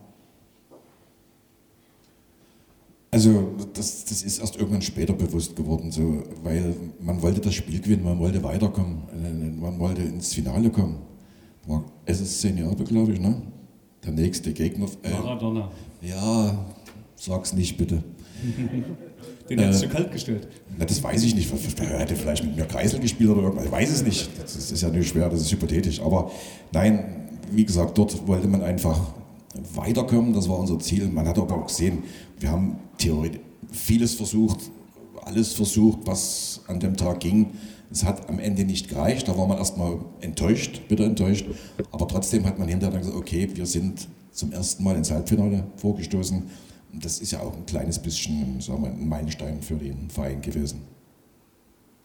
Äh, ihr habt euch gerade zugeflüstert, äh, Chappie, den hätte halten müssen, der Ronny Teuber. Weil der, dieses, dieses Auswärtstor von Stuttgart in Dresden war ja so ein bisschen der Knacks, ne? Dann hättest du 3-1 gewinnen müssen. Ja, äh, jeder weiß ja, Ronny Teuber war nicht der größte äh, Torhüter. Äh, wenn er dort 10, 15 cm größer ist, dann hält er ihn auch. Ja, also, aber es war halt so, wir konnten ihn nicht in die Länge ziehen. Aber äh, Andreas hat ja schon richtig gesagt, äh, die waren abgeklärter in, in dem, an dem Tag. Aber trotzdem, wir brauchen uns da nicht zu verstecken. Wir haben alles versucht. Und wie gesagt, mit Ulf ja, wären wir noch stärker gewesen und vielleicht hätte es da geklappt. Darf ich mal was dazufügen? Und zwar zu dem Spiel, weil es jetzt vor uns stand, dann stand was mit Beinbruch. Beinbruch war es nicht. Äh, ich weiß gar nicht, ob das überhaupt jemand weiß. Ich habe damals mit gebrochenem Mittelfuß gespielt What? gegen Stuttgart. Ja. Seht ihr? Und zwar das ist 30 Jahre. Ist und zwar nicht, durchgespielt. Ist das nicht aufgetaucht? Der Legendenstammtisch ja, bringt Dinge zum Tage, die noch in keinem Kompendium stehen. Und, und, ging das? Oder hat man dich da irgendwie ja, eingecremt? Äh, oder? Die Situation war so, wir hatten äh, eine Woche vorher, also zwischen den beiden äh, Stuttgart-Spielen hatten wir ein Länderspiel in, in Magdeburg gegen die Türkei. Und da bin ich nach 19 oder 29 Minuten ausgewechselt worden mit dieser Verletzung. Andreas Toll ist damals ins, ins Spiel für mich gekommen. Ja, und dann hat man äh, die medizinische Abteilung alles versucht, dass ich zu diesem Spiel, äh, Rückspiel gegen Stuttgart, wieder fit werde. Äh, ich habe dann äh, Spritzen bekommen. Wir sind dann rüber in die, in die Traglufthalle zum Aufwärmen gegangen und das ging nicht. Dann bin ich wieder rüber, habe gesagt, das geht nicht. Und dann waren nochmal zwei, drei Spitzen dabei. Und dann ging das. Äh, ich wäre wär gern ins, ins Endspiel gekommen, aber nach dem Spiel Stuttgart war die Saison auch für mich beendet. Ich habe dann kein einziges Spiel mehr gemacht in der, in der Saison, weil eben die, die Situation dann noch sich verschlimmert hat. Die Knochen hingehalten fürs Halbfinale und ja, stark. Extra Applaus für den tapferen 35-fachen Nationalspieler, der hier sitzt. Frau Atze Döschner ist ja auch dann im Hinspiel in der Halbzeit ausgewechselt worden wegen einer Zehenverletzung, ne? äh, wenn, das, wenn, ich das richtig äh, gelesen habe oder auch aufgenommen habe, dann äh, beim Schauen. Äh, Büttner rein dafür, genau. Und Andreas Trautmann, aber da, wenn wir jetzt bei der Gelegenheit mal sind, ähm, du hast ja mal mit ohne Kreuzband gespielt, stimmt das? Und wie hat man das eigentlich damals gemacht? Weil heute fällt man ein halbes Jahr aus dann. Richtig. Das sind andere Zeiten. So. Also ich habe nicht einmal mit gerissenen Kreuzband gespielt, sondern ich habe ab 1986 mit gerissenen Kreuzband gespielt. Äh, ich bin jetzt, also als man es damals festgestellt hat, bin ich ins Krankenhaus gekommen. Dann hat man gesagt, okay, die Chance liegt bei 20 Prozent, wenn wir es operieren, dass es wieder wird. Da habe ich gesagt, danke, lass mal so. Äh, und habe dann einfach weiter trainiert. Äh, man hat ja gewisse Sachen, gewisse Übungen ein bisschen, bisschen weniger gemacht, ein bisschen weniger belastet, aber ich muss dann auch vor jedem Training, ähm, so wie man das kennt, mit Tapeverband spielen, also muss das Knie komplett eintapen, ohne dass man was drunter gemacht hat. Da hat beim Abmachen sehr, war sehr angenehm, steht es jedes Mal beim Training. Aber das hat man äh, gemacht, das geht eigentlich. Mit Ziel haben wir gesagt, das funktioniert schon, wenn man die Muskulatur richtig aufbaut, äh, dann kann es funktionieren. Aber natürlich hat man dann die Schäden dann später jetzt gemerkt. Also bin froh, dass ich noch gehen kann, normal, relativ normal. Ja, aber man hat dann, ich hätte mir das nicht vorstellen können, jetzt ohne irgendwie den Fußball einfach aufzuhören, 86. Ich habe es dann versucht und habe dann noch ein paar Jahre ganz ordentlich gespielt, denke ich. Bei 91. Äh, Fußballer des Jahres geworden in, diesem, in dieser Spielzeit. Ähm, jetzt wissen wir ja aus gut äh, verbrieften Anekdoten, dass Ari van Haan, der, der Stuttgart-Manager, Matthias Sammer schon in diesen zwei Spielen kontaktiert haben soll. Er wechselt ja dann auch nach Stuttgart. Habt ihr ähnliche, ihr habt ja auf einem riesigen Niveau damals gespielt, habt ihr ähnliche Angebote von irgendwelchen Stuttgarter als Fotografen getarnten Offiziellen bekommen? Also ich, ich jedenfalls nicht. Äh, war sicherlich damals auch schon in einem Alter äh, oder ein bisschen älter als der Matthias Sammer. Waren vielleicht nicht mehr so lukrativ, aber Angebote oder Nachfragen gab es da in, in keinster Weise bei mir. Thorsten? Der Rekordtorschütze dieser Saison? Du kannst es jetzt erzählen, wir erfahren ja, das, weiß er, das weiß er ja. Ich hatte, äh, wir sind aufgestiegen in die Bundesliga äh, das Jahr, da hatte ich ein Angebot von Dortmund und äh, das liefert dann Herrn, Herrn Karnat und das liefert der Manager Meier und jedenfalls, äh, ich hatte gerade fünf Jahre hier unterschrieben bei den Dynamo Dresden, das erste Jahr Bundesliga und bin dann hier geblieben. Weil das ist alles so, ich, ich kan, wir kannten ja nur Dynamo, kein Wechsel, das war alles so mhm. Heimatstadt, das war so. Heute, heute staune ich ja immer wieder über die Spieler, die irgendwann mal hier ein Tor schießen, dann rennen sie raus und küssen das Herz ab hier und nach einem halben Jahr sind sie weg. Und, und, und, und das, gab es damals nie. Das ist alles anders geworden, die Zeit. Und, und äh, das ist sehr schade, aber die Zeit war damals so und, und, und heute wüsste ich auch nicht, ob ich das, würde ich natürlich auch sagen, äh, das Geld verdienen, das ist, ist so. Also muss ja ehrlich sein, wer, wer würde das nie machen. Aber damals war das so und, und ich bin dann kurze Zeit später dann noch, doch noch gewechselt nach Istanbul. Galatasaray. Also, mhm. Äh, ihr seid halt dann ausgeschieden. Ähm, habt ihr euch dann das Finale zusammen irgendwie angeschaut oder konntet ihr das überhaupt sehen? Kommt das überhaupt bei dem? Kommt doch gar nicht, oder? Im DDR-Fernsehen. Also, wir haben irgendwas anderes. Champi in Zwickau hatte immer Westfernsehen. wir haben trainiert, ja, okay. Ähm, in der Mannschaft, die dann im Halbfinale auf dem Platz war, auch gerade im Rückspiel, da waren auch relativ viele junge Spieler dabei, mit Matthias Marx, Uwe Jenisch, Ralf Hauptmann, Matthias Sammer. Ähm, welchen Stellenwert hatten denn die Spieler damals so im Verbund mit den schon etablierten Spielern? War das so, dass vielleicht ein Stück weit dann auch die Erfahrung dann im, im Halbfinale gefehlt hat? Oder, ähm Erstmal, erstmal war ja genial für die jungen Spieler, das mitzunehmen, die Erfahrung zu sammeln, in Europapokalspielen. Die haben ja auch eine riesen Entwicklung genommen. Ich weiß gar nicht, dann kam ja auch die Zeit, wo, wo viele Spieler den Verein verlassen haben. Die haben ja überall äh, Vereine bekommen, im Westen gerade so. Und, und ich muss sagen, in, in Haube, in Mauke, das war für die ein Sprungbrett. Und wenn man im Europapokal spielen kann, Viertelfinale, Halbfinale, da, da lernt man so viel dazu äh, und, und, nimmt das mit. Und das haben ja die meisten Spieler auch bewiesen, wo sie dann überall gelandet sind, in, in der Bundesliga. Und das waren eine echt tolle Mannschaft, muss ich sagen. Also das ist, gucke ich mir immer wieder mal gerne an. Wenn ich mal nie ganz gut drauf bin, dann gehe ich bei mir im Keller, da haue ich eine CD rein, da freue ich mich nachher wieder. Das ist so, so. Das, das bringt mich wieder nach oben, weil das eine riesen tolle Zeit war. Geht uns allen so, geht uns allen so. Nun, heutzutage würde man so eine starke Europacup-Saison ein bisschen als Entschuldigung nehmen, wenn es in der Liga nicht so gut läuft, aber in der Oberliga lief es genauso genial souverän Meister geworden. Die zehnjährige Serienmeisterschaft der verhassten äh, Berliner beendet. Was hattet ihr im Tee damals? Was hat euch so stark gemacht? Die, die, die, die interne Mannschaftsstärke habt ihr ja schon betont, aber es, es war ja wirklich eine, eine überragende Saison, oder Hans-Uwe? Ja, wie gesagt, für mich war es zu Ende nach dem Stuttgart-Spiel, aber was man dann so die letzten die Spiele gesehen hat, war schon da konnte man den Hut ziehen, auch vor, den, vor allen Spielern, weil äh, gerade angesprochen wurde die jüngeren Spieler. Äh, Ralf Hauptmann und, und, und Uwe Jenich zum Beispiel, die haben, die haben dort äh, überragende Leistung gebracht. Ja? Also speziell Ralf Hauptmann, der dort reingekommen ist und hat so, als wenn er schon ja, fünf, sechs Jahre dabei war, so hat er gespielt. Und äh, dann hat man natürlich die Ergebnisse noch dazu gesehen. Das hat die Spieler auch nochmal bestärkt in ihren Leistungen. Und ja, glücklicherweise war der BFC auch nicht mehr, nicht mehr so, äh, so stark oder vielleicht auch wurde nicht mehr so unterstützt, äh, sodass wir dort auch mal Meister werden könnten. Also Und es gab eine Meisterprämie von 20.000 Ostmark. Was hat man dafür kaufen können? Was habt ihr euch dafür? Wisst ihr das noch? Also ich, ich glaube, ich habe nichts gekriegt. Ach so. Nee, nee, das, das ja, ihr lacht.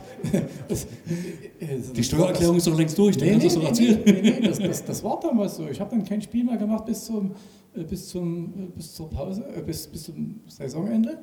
Und Eduard Geier hat mir das alles gestrichen. Deshalb bin ich ja nicht mehr zu dieser Feier gegangen, zu dieser Meisterfeier, die dann im Stadion stattgefunden hat, wo sie alle mit, ähm, mit, der, mit der Feuerwehr reingekommen genau, sind. Genau, so. genau. Und da habe ich dann protestiert und habe nicht daran teilgenommen. Krass. Ja, aber deshalb weiß ich auch nicht, was es gab. Die, oh, Andreas hat die Schrankwand heute noch im Keller. Ja, ja. Nee, aber das, wirklich, das ist gar nicht so, so bewusst jetzt, wenn du so sagst. Ich hab's nachgelesen. Dann- Ja, okay, dann, dann was, aber es ist wirklich, für mich jetzt höre ich das so. Und du Wie bist Fußballer des Jahres geworden, als Verteidiger. Relativ ungewöhnlich, äh, weil die Sportjournalisten, die das ja, all die Jahre gewählt haben, die Jahre drauf, zweimal hintereinander Thorsten Gütschow, äh, also wirklich eine überragende Dynamo-Zeit, auf die wir heute zurückgucken. War das nochmal eine besondere Krönung dieser Saison? 88, 89? Ja, natürlich, wenn man als, als Abwehrspieler, als Verteidiger Fußballer des Jahres wird, dann eigentlich ist ja irgendwas nicht in Ordnung. Also, weil eigentlich sind ja diejenigen, die da vorne mit links oder mit rechts die Elfmeter schießen und die Tore machen, äh, ja, die werden dann immer ein bisschen eher hochgejubelt und stehen mehr im Blickpunkt als so ein schnöder Verteidiger, der da hinten rumguckt und die, die, die Gegner weggrätscht.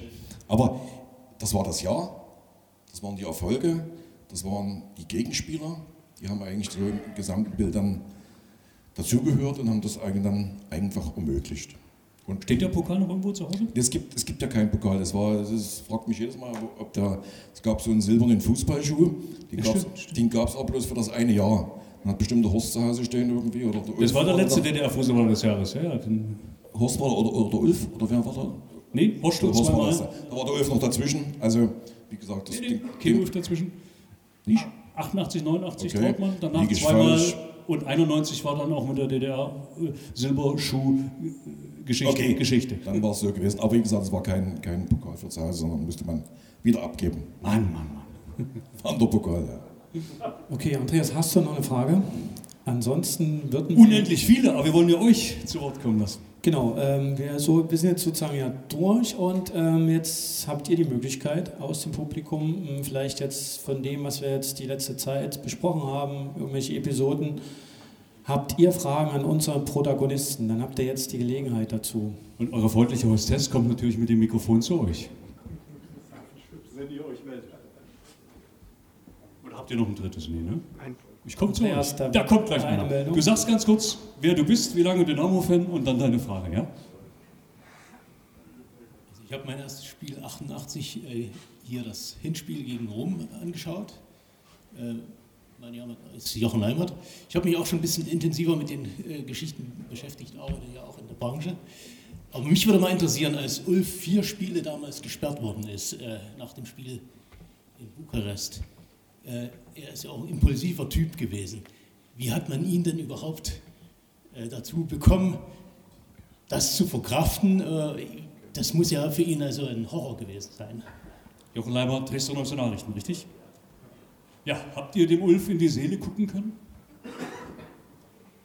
Naja, ich, also, wir haben sicherlich da mal in der Kabine darüber gesprochen, wie es- wie er das so empfunden hat. Und das, äh, ich kann mich jetzt gar nicht mehr erinnern, ob das eine berechtigte rote Karte war. Wenn er vier Spiele bekommen hat, dann muss es wohl was Ordentliches gewesen sein. Er hat sich natürlich damit äh, selbst einen Bärendienst erwiesen und vielleicht denkt er auch so, wie ich das vor uns gesagt habe, äh, wenn er dabei gewesen wäre, da hätte er uns bestimmt ins, ins Finale geschossen. Ähm, Ulf war dazu auch noch ein kleiner Eisvogel. Äh, er hat sicherlich nach, nach außen sich immer so getan, als wenn es, ja, verkraftet er schon, aber wahrscheinlich im, im inneren Stübchen oder wenn er mal alleine zu Hause war, hat er vielleicht auch gedacht, dass, ja, das doch nicht gerade das Richtige war und dass es ihm noch ein bisschen näher geht, als, als wie er sich dann äh, nach außen geäußert hat. Blut, Ulf. Ich komme zu Ihnen. Ja, hallo, Jörg Witkowski. Ich habe das erste Mal mit sechs Jahren war ich im Stadion, also das war 73. Und ich habe zwei Fragen an Champi. Also, ihr wart ja zwei super geniale Techniker im Mittelfeld, Rainer Täfner und du. Und da wäre die erste Frage, habt ihr euch manchmal um die Freistöße gestritten und die, wer die schießt? Und die zweite Frage wäre äh, genau zur Kapitänsgeschichte dann im Mittelfeld, wer die Fäden in der Hand hält. Also manchmal hat man als Zuschauer gedacht, wer von beiden führt denn nun die Mannschaft, du oder äh, der Reinhard? Ja gut, äh, um die Freistöße haben wir uns nicht gestritten, weil das wurde ja im Training alles vorbereitet. Und äh, genauso war es mit den Elfmetern. Ne? Äh, Reinhard Häfner hat ja auch die, äh, lange Zeit die Elfmeter geschossen, sicher geschossen. Und dann war klar, wenn er mal einen verschießt, kommt der Thorsten dran. Und dann war er wieder dann derjenige, der die, die Elfmeter geschossen hat. Also das war alles schon vor, vorbereitet, äh, vorbereitet und geplant. Und mit der Kapitänsbinde, es gab nur eine und der Kapitän wurde gewählt oder bestimmt vom Trainer und das war dann äh, Reinhard Häfner, was auch richtig war. Er war natürlich älter und gestandener Spieler, hat schon viel mehr erreicht als, als meine Person. Aber das hat mich natürlich nicht daran gehindert, äh, dementsprechend auf dem Spielfeld so aufzutreten, dass ich auch das Beste für die Mannschaft gebe und das Beste für die Mannschaft raushole. Und ich war schon immer einer, der dort äh, vorangegangen ist, der auch äh, die Spieler mal in den Arsch getreten hat, obwohl ich nicht der Größte bin. Also, aber ich war halt so ein Spieler, ich war auf dem Platz sehr ehrgeizig und äh, ganz schlechter Verlierer. Deshalb war es für mich wichtig, dass dann dementsprechend auf dem Platz auch die Erfolge gekommen sind. Vielen Dank für Antwort und Frage. Ja, da ist der Herr aus Leipzig. Wir hätten eine Fragemannschaft machen können, ne? Genau. Hallo, mein Name ist Jens Pampel. Also ich bin schon von klein auf Dynamo-Fan gewesen und immer im Stadion auch. Habe schon ab und zu mal mit den Leuten davon geredet. Äh, ich kann mich noch erinnern, in der EC-Saison, der Ulf Kirsten war also vier Spiele gesperrt. Er hätte im Rückspiel, damals gab es ja noch Hin- und Rückspiel, auch im, im Finale, hätte er also im Rückspiel wieder spielen können. Leider hat es ja nicht geklappt. Äh, und mir, ich hatte auch eine Erinnerung, Champi, dass du und auch noch mehrere Spieler schon die zweite gelbe Karte bekommen haben. Ihr hättet also im, im Finale gar nicht spielen können im Hinspiel. Also waren da mehrere, äh, hatte ich so eine Erinnerung, die auch gesperrt waren. Könnt ihr euch da noch dran erinnern? Also an, meiner, hm? an meiner Person, ja, ich kann mich daran erinnern. Ja.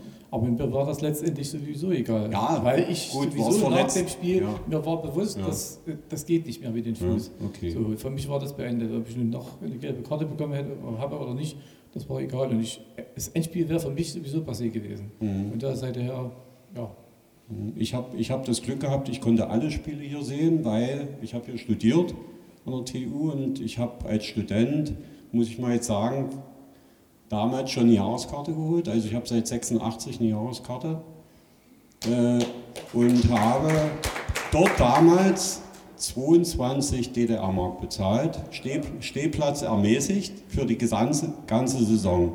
Und der Vorteil war, was er vorhin gesagt hat, ich musste mich auch nicht anstellen, prügeln, sondern das war so wie heute. Man konnte also zwei, drei Tage vorher an den Kassenautomaten gehen und seine Karte sozusagen umtauschen oder im Prinzip seine, seine Jahreskarte vorzeigen und hat dann die EC-Karte bekommen. Das war also im Prinzip schon ähnlich wie heute und ich habe die anderen dann ausgelacht. Vorher haben die gedacht, wieso kaufst du dir eine Jahreskarte? Und dann habe ich so gemacht. Also ich hatte wirklich kein Problem, da eine Karte zu bekommen. war natürlich sehr moderate Preise. Ne? Ja. Da, war, da war bestimmt der Kulturgroschen schon dabei. Ne? Kulturabgabe war immer dabei, ja. Vielen Dank. Wir haben weitere Fragen hier. Der Jochen Leimann hat sich nochmal gemeldet. Bei dem Spiel äh, in Turin 71, äh, nee 73 war es, gab es ja sehr unschöne Vorfälle ringsrum. Da sind die Spieler hinterher mit Flaschen, mit, mit allem, mit Tomaten, allem Möglichen beworfen worden. Die Polizei musste, musste Bus dann überhaupt den Weg erst aus dem Stadion bauen. Der Rainer Sachs hat mir mal erzählt, die mussten sogar zeitweise die Türen dazu halten, weil die Fans dort rein wollten, die Tifosi so aufgebracht waren. Nun war ja dieses Ausscheiden äh, für die Roma eine ähnliche Katastrophe. Äh, Wie war das Fluidum ringsrum? Gab es da ähnliche Vorfälle oder haben die Italiener sich da besser benommen als äh, in den 70ern? Die haben beraten. Nee, nee, er meinte 73 das Spiel und, und ob das es- war. wie das gegen Rom war, ja. So, und äh, also ich habe dort in keinster Weise nach dem Spiel, klar waren die Spieler sauer und äh, vielleicht gab es das eine oder andere Wort, aber wir haben ja kein Italienisch verstanden, deshalb hat uns das auch nicht interessiert. Äh, aber sonst äh, kann ich mich nicht daran erinnern, dass es irgendwie Ausschreitungen gab oder irgendwelche Anfeindungen. Äh, ich, ich glaube, das ist, könnt ihr bestimmt bestätigen, alles ordnungsgemäß abgelaufen. Also können uns nicht daran erinnern. Die heißblütigen Tifosi einfach cool runtergespielt. In diesen zwei Spielen 4 zu 0, 2 zu 2-0 gegen die Roma. Okay, dann die Frage nochmal, eine letzte Frage aus dem Podium bzw. aus dem Publikum. Okay, dann machen wir noch eine Frage und dann schauen wir nochmal auf die aktuelle Zeit. Ich würde gerne mal äh, erstmal noch mal sagen, der Thorsten Gütschow, soweit ich in das Erinnerung, hat ja sieben Tore geschossen.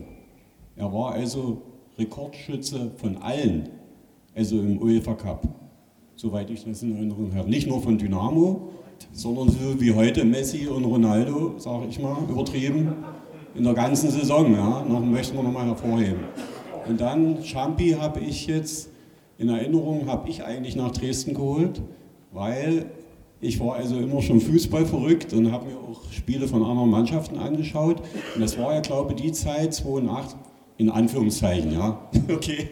Äh, das war ja die Zeit, wo vorher die drei Spieler, Kotte, Müller, Weber, äh, gesperrt wurden, weil sie angeblich DDR-flüchtig sein wollten. Und dann wurde ja geguckt, äh, welche Spieler kann man ergänzen. Und es war ja selten, dass Spieler von außerhalb nach Dresden gekommen sind. Und also ich hatte mir Schampi schon immer gewünscht, dass er von Zwickau, er war ja ein genialer Mittelfeldstratege, dass er nach Dresden kommt. Das habe ich noch so als, da war ich gerade, hm, hm, wie war ich da?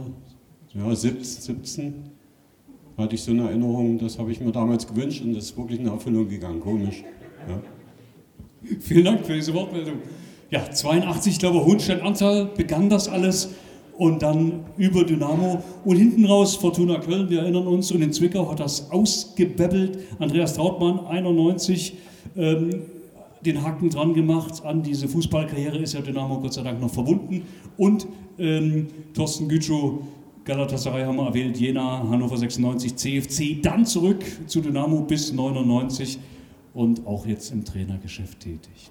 Wir wollen, Robert hat es gesagt, natürlich nochmal auf die aktuelle Situation gucken. Legenden, Stammtisch rings um den Geburtstag hat ja auch damit was zu tun, dass äh, das Geburtstagsgeschenk am Sonnabend jetzt nicht ganz so prall war, oder Robert? Oh, das war sozusagen am Samstag ja kein schönes Spiel. Wir haben jetzt vielleicht gegen Köln die Chance, da auch wieder doppelt was gut zu machen. Ähm, eine Frage jetzt zum Abschluss noch an euch. Ihr blickt ja nach wie vor, denke ich mal, äh, auf Dynamo, auf das aktuelle Geschehen, auf das, was gerade sportlich äh, passiert. Äh, vielleicht könnt ihr jeder von euch noch mal eine kurze Einschätzung geben. Was denkt ihr, wie wird denn die Saison jetzt ausgehen und was ist nötig, damit sie gut ausgeht? Das ist, das ist wirklich nicht so einfach. Also ich bin ja auch mit Dynamo noch verbunden. Mein, mein Chef sitzt, sitzt noch hier. Ja muss ich vorsichtig sein, was ich jetzt sage. Nicht mehr lange, ich weiß. Nein, äh, wenn es die Zeit erlaubt, wir fahren ja mit unserer U19 auch äh, in Deutschland rum, in der Junioren-Bundesliga. Aber wenn es die Zeit erlaubt, bin ich auch hier im Stadion und gucke mir die Spiele an. Äh, ja, und in letzter Zeit bin ich natürlich selbst, wie eigentlich alle, nicht zufrieden damit, was jetzt momentan hier, hier abgeht. 30.000 Zuschauer meistens äh, bei den Heimspielen. Und dann ist natürlich die Leistung, die dann unten angeboten wird. Ich sage nur vor, äh, ja, sie könnte besser sein. Ja? Äh, ich, ich weiß nicht, also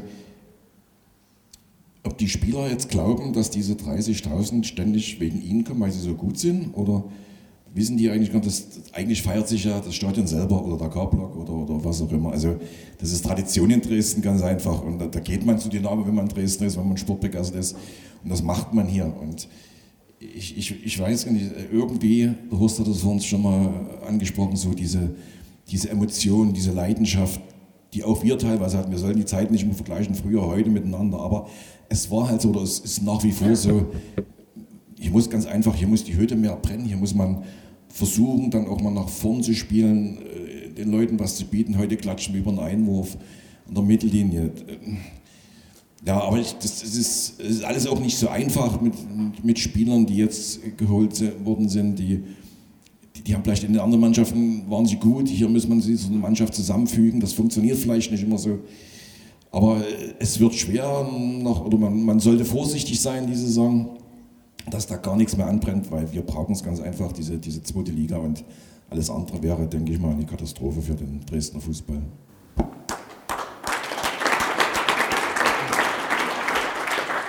Hans-Uwe, wie ist dein Blick auf Dynamo? Ja, mein Blick auf Dynamo. Hm. Ich bin in der glücklichen Lage. Ich habe mich vor 19 Jahren vom Fußball verabschiedet. Äh, ich bin da in keinster Weise mehr ähm, also ich gehe selten auf Fußballplätzen. Ich war zuletzt gegen Magdeburg hier, da habe ich nicht das beste Spiel gesehen. Aber wie gesagt, Andreas sagte schon, die Leidenschaft, die Einstellung, die, Fans im Rücken, das muss eigentlich die Mannschaft, muss die Mannschaft stark machen. Ähm, aber wie gesagt, ich will mich da jetzt gar nicht dazu äußern, weil ich da zurzeit zu weit weg bin vom Fußball. Und ich drücke auch immer die Daumen. Ich bin, bin mit Andreas und mit, mit Ralf immer in Kontakt und wir wissen auch, dass ich immer zu Dynamo stehe. Äh, Siehst du ein Abstiegsgespenst irgendwo im schwarz-gelben Umfeld? Sich verstecken? Ja, man braucht ja bloß mal auf die Tabelle zu gucken und wer in der Schule ein bisschen aufgepasst hat, der kann rechnen. Und ja, man muss, man muss, muss, das, muss das mit ein, einbeziehen in die, in die Vorbereitung der Spiele. Man muss den Spielern auch klar machen, dass sie dann dementsprechend auch Verantwortung haben für, die, für den Verein hier, egal ob sie noch nächstes Jahr Vertrag haben oder nicht. So, und dann müssen sie jetzt bis Vertragsende müssen sie sich ihren Arsch aufreißen und dann denke ich auch, dass mit den, mit den Fans im Rücken äh, der Klassenhalt auf alle Fälle geschafft wird. Also Prognose 15 und besser. Ja, alles, alles was schlechter ist, wäre ungünstig. Ne? Vielen Dank. Hans-Uwe Pilz, vielen Dank. Du hast ja schon einige Quervergleiche gezogen jetzt äh, in unserer, auf unserem Stammtisch zum aktuellen Geschehen. Ähm, was denkst du, was braucht Dynamo? Äh? Also ich mache es äh, jetzt kurz. Äh, äh, ich bin völlig überzeugt, dass Dynamo in der Klasse bleibt. Äh, da haben sie gerade so ein Mann, der das vorlebt. Also über, über Minkus brauche ich nicht mal groß was erzählen. Der, ist Kämpfer früher. Also so, und so muss die Mannschaft auftreten. Und ich, ich sage einfach nur, äh, die sollen ja rausgehen, alles geben, die keinen Fehler machen. Und das sage ich auch immer meiner Mannschaft, die bevor sie rausgehen, die sollen Spaß haben, die sollen Fußball spielen, zeigen, was sie können. Und wenn jeder Zuschauer hier eigentlich, es ist eine ganz einfache äh, Floskel, wenn, wenn jeder Zuschauer, der hier Haufen Geld zahlt oder für die Karte, wenn der ins Stadion geht und geht dann nachher nach Hause und sagt einfach, jeder hat dir alles gegeben, dann wurde okay, dann meckern, wenn sie mal 1 oder 2 verlieren. Aber das muss kommen. Und, und da, da, warten die Zuschauer drauf, dass jeder, der hier aufläuft, der kämpft, der rennt, der rammelt. Und das muss man, das muss man verlangen. Die heutigen Profis, die verdienen dazu Geld, das ist richtig, sollen sie auch verdienen, aber die müssen das erstmal runterspielen. Wenn sie das machen, ist der erste Schritt schon getan in den, in den Kettel von Dynamo. Und da bin ich auch völlig überzeugt, wenn sie das machen, dass sie die Klasse halten. Hat jemand zufällig das Handy offen? Der, der nächste Gast spielt ja gerade gegen den HSV. Weiß jemand, wie es steht? Sind ja noch nicht mal erste Halbzeit vorbei. 1-0 für Köln. Das heißt ja, äh, Schappi oder Horst, wenn ich das nachfragen darf, ähm, der, die sind so souverän Spitzenreiter, wenn es bleibt, umso mehr. Wir haben seit 25. November nicht mehr gewonnen zu Hause. Wer von euch, Hand hoch, glaubt, dass wir einen Sieg schaffen könnten? ist das zu vermessen, ja? Nein, das, das, ist nicht zu vermessen. Natürlich, wenn man jetzt die letzten Spiele betrachtet, ist die Wahrscheinlichkeit oder kommt einem so vor, als wäre sie geringer. Aber manchmal passiert es auch, dass man gerade solche Spiele dann, dass man da äh, irgendwas macht, zack, und dann, dann geht es auf einmal und dann gewinnt man so ein Spiel. Ich wünsche es Dynamo ganz, von ganzem Herzen, ja. Und, und ich hoffe auch, dass es so kommt. Äh, ich bedanke mich jetzt erstmal schon äh, bei allen, die heute gekommen sind, bei euch. Ihr seid als Gäste da gekommen und äh, wenn jetzt niemand kommen würde, dann würde es auch keinen Sinn machen, so einen Stammtisch zu machen. Das heißt, vielen Dank an alle, die gekommen sind und natürlich ganz besonderen Dank an unsere Gäste, ehemaligen Spieler Andreas Trautmann, Hans-Uwe Pilz und Thorsten Gütschow Und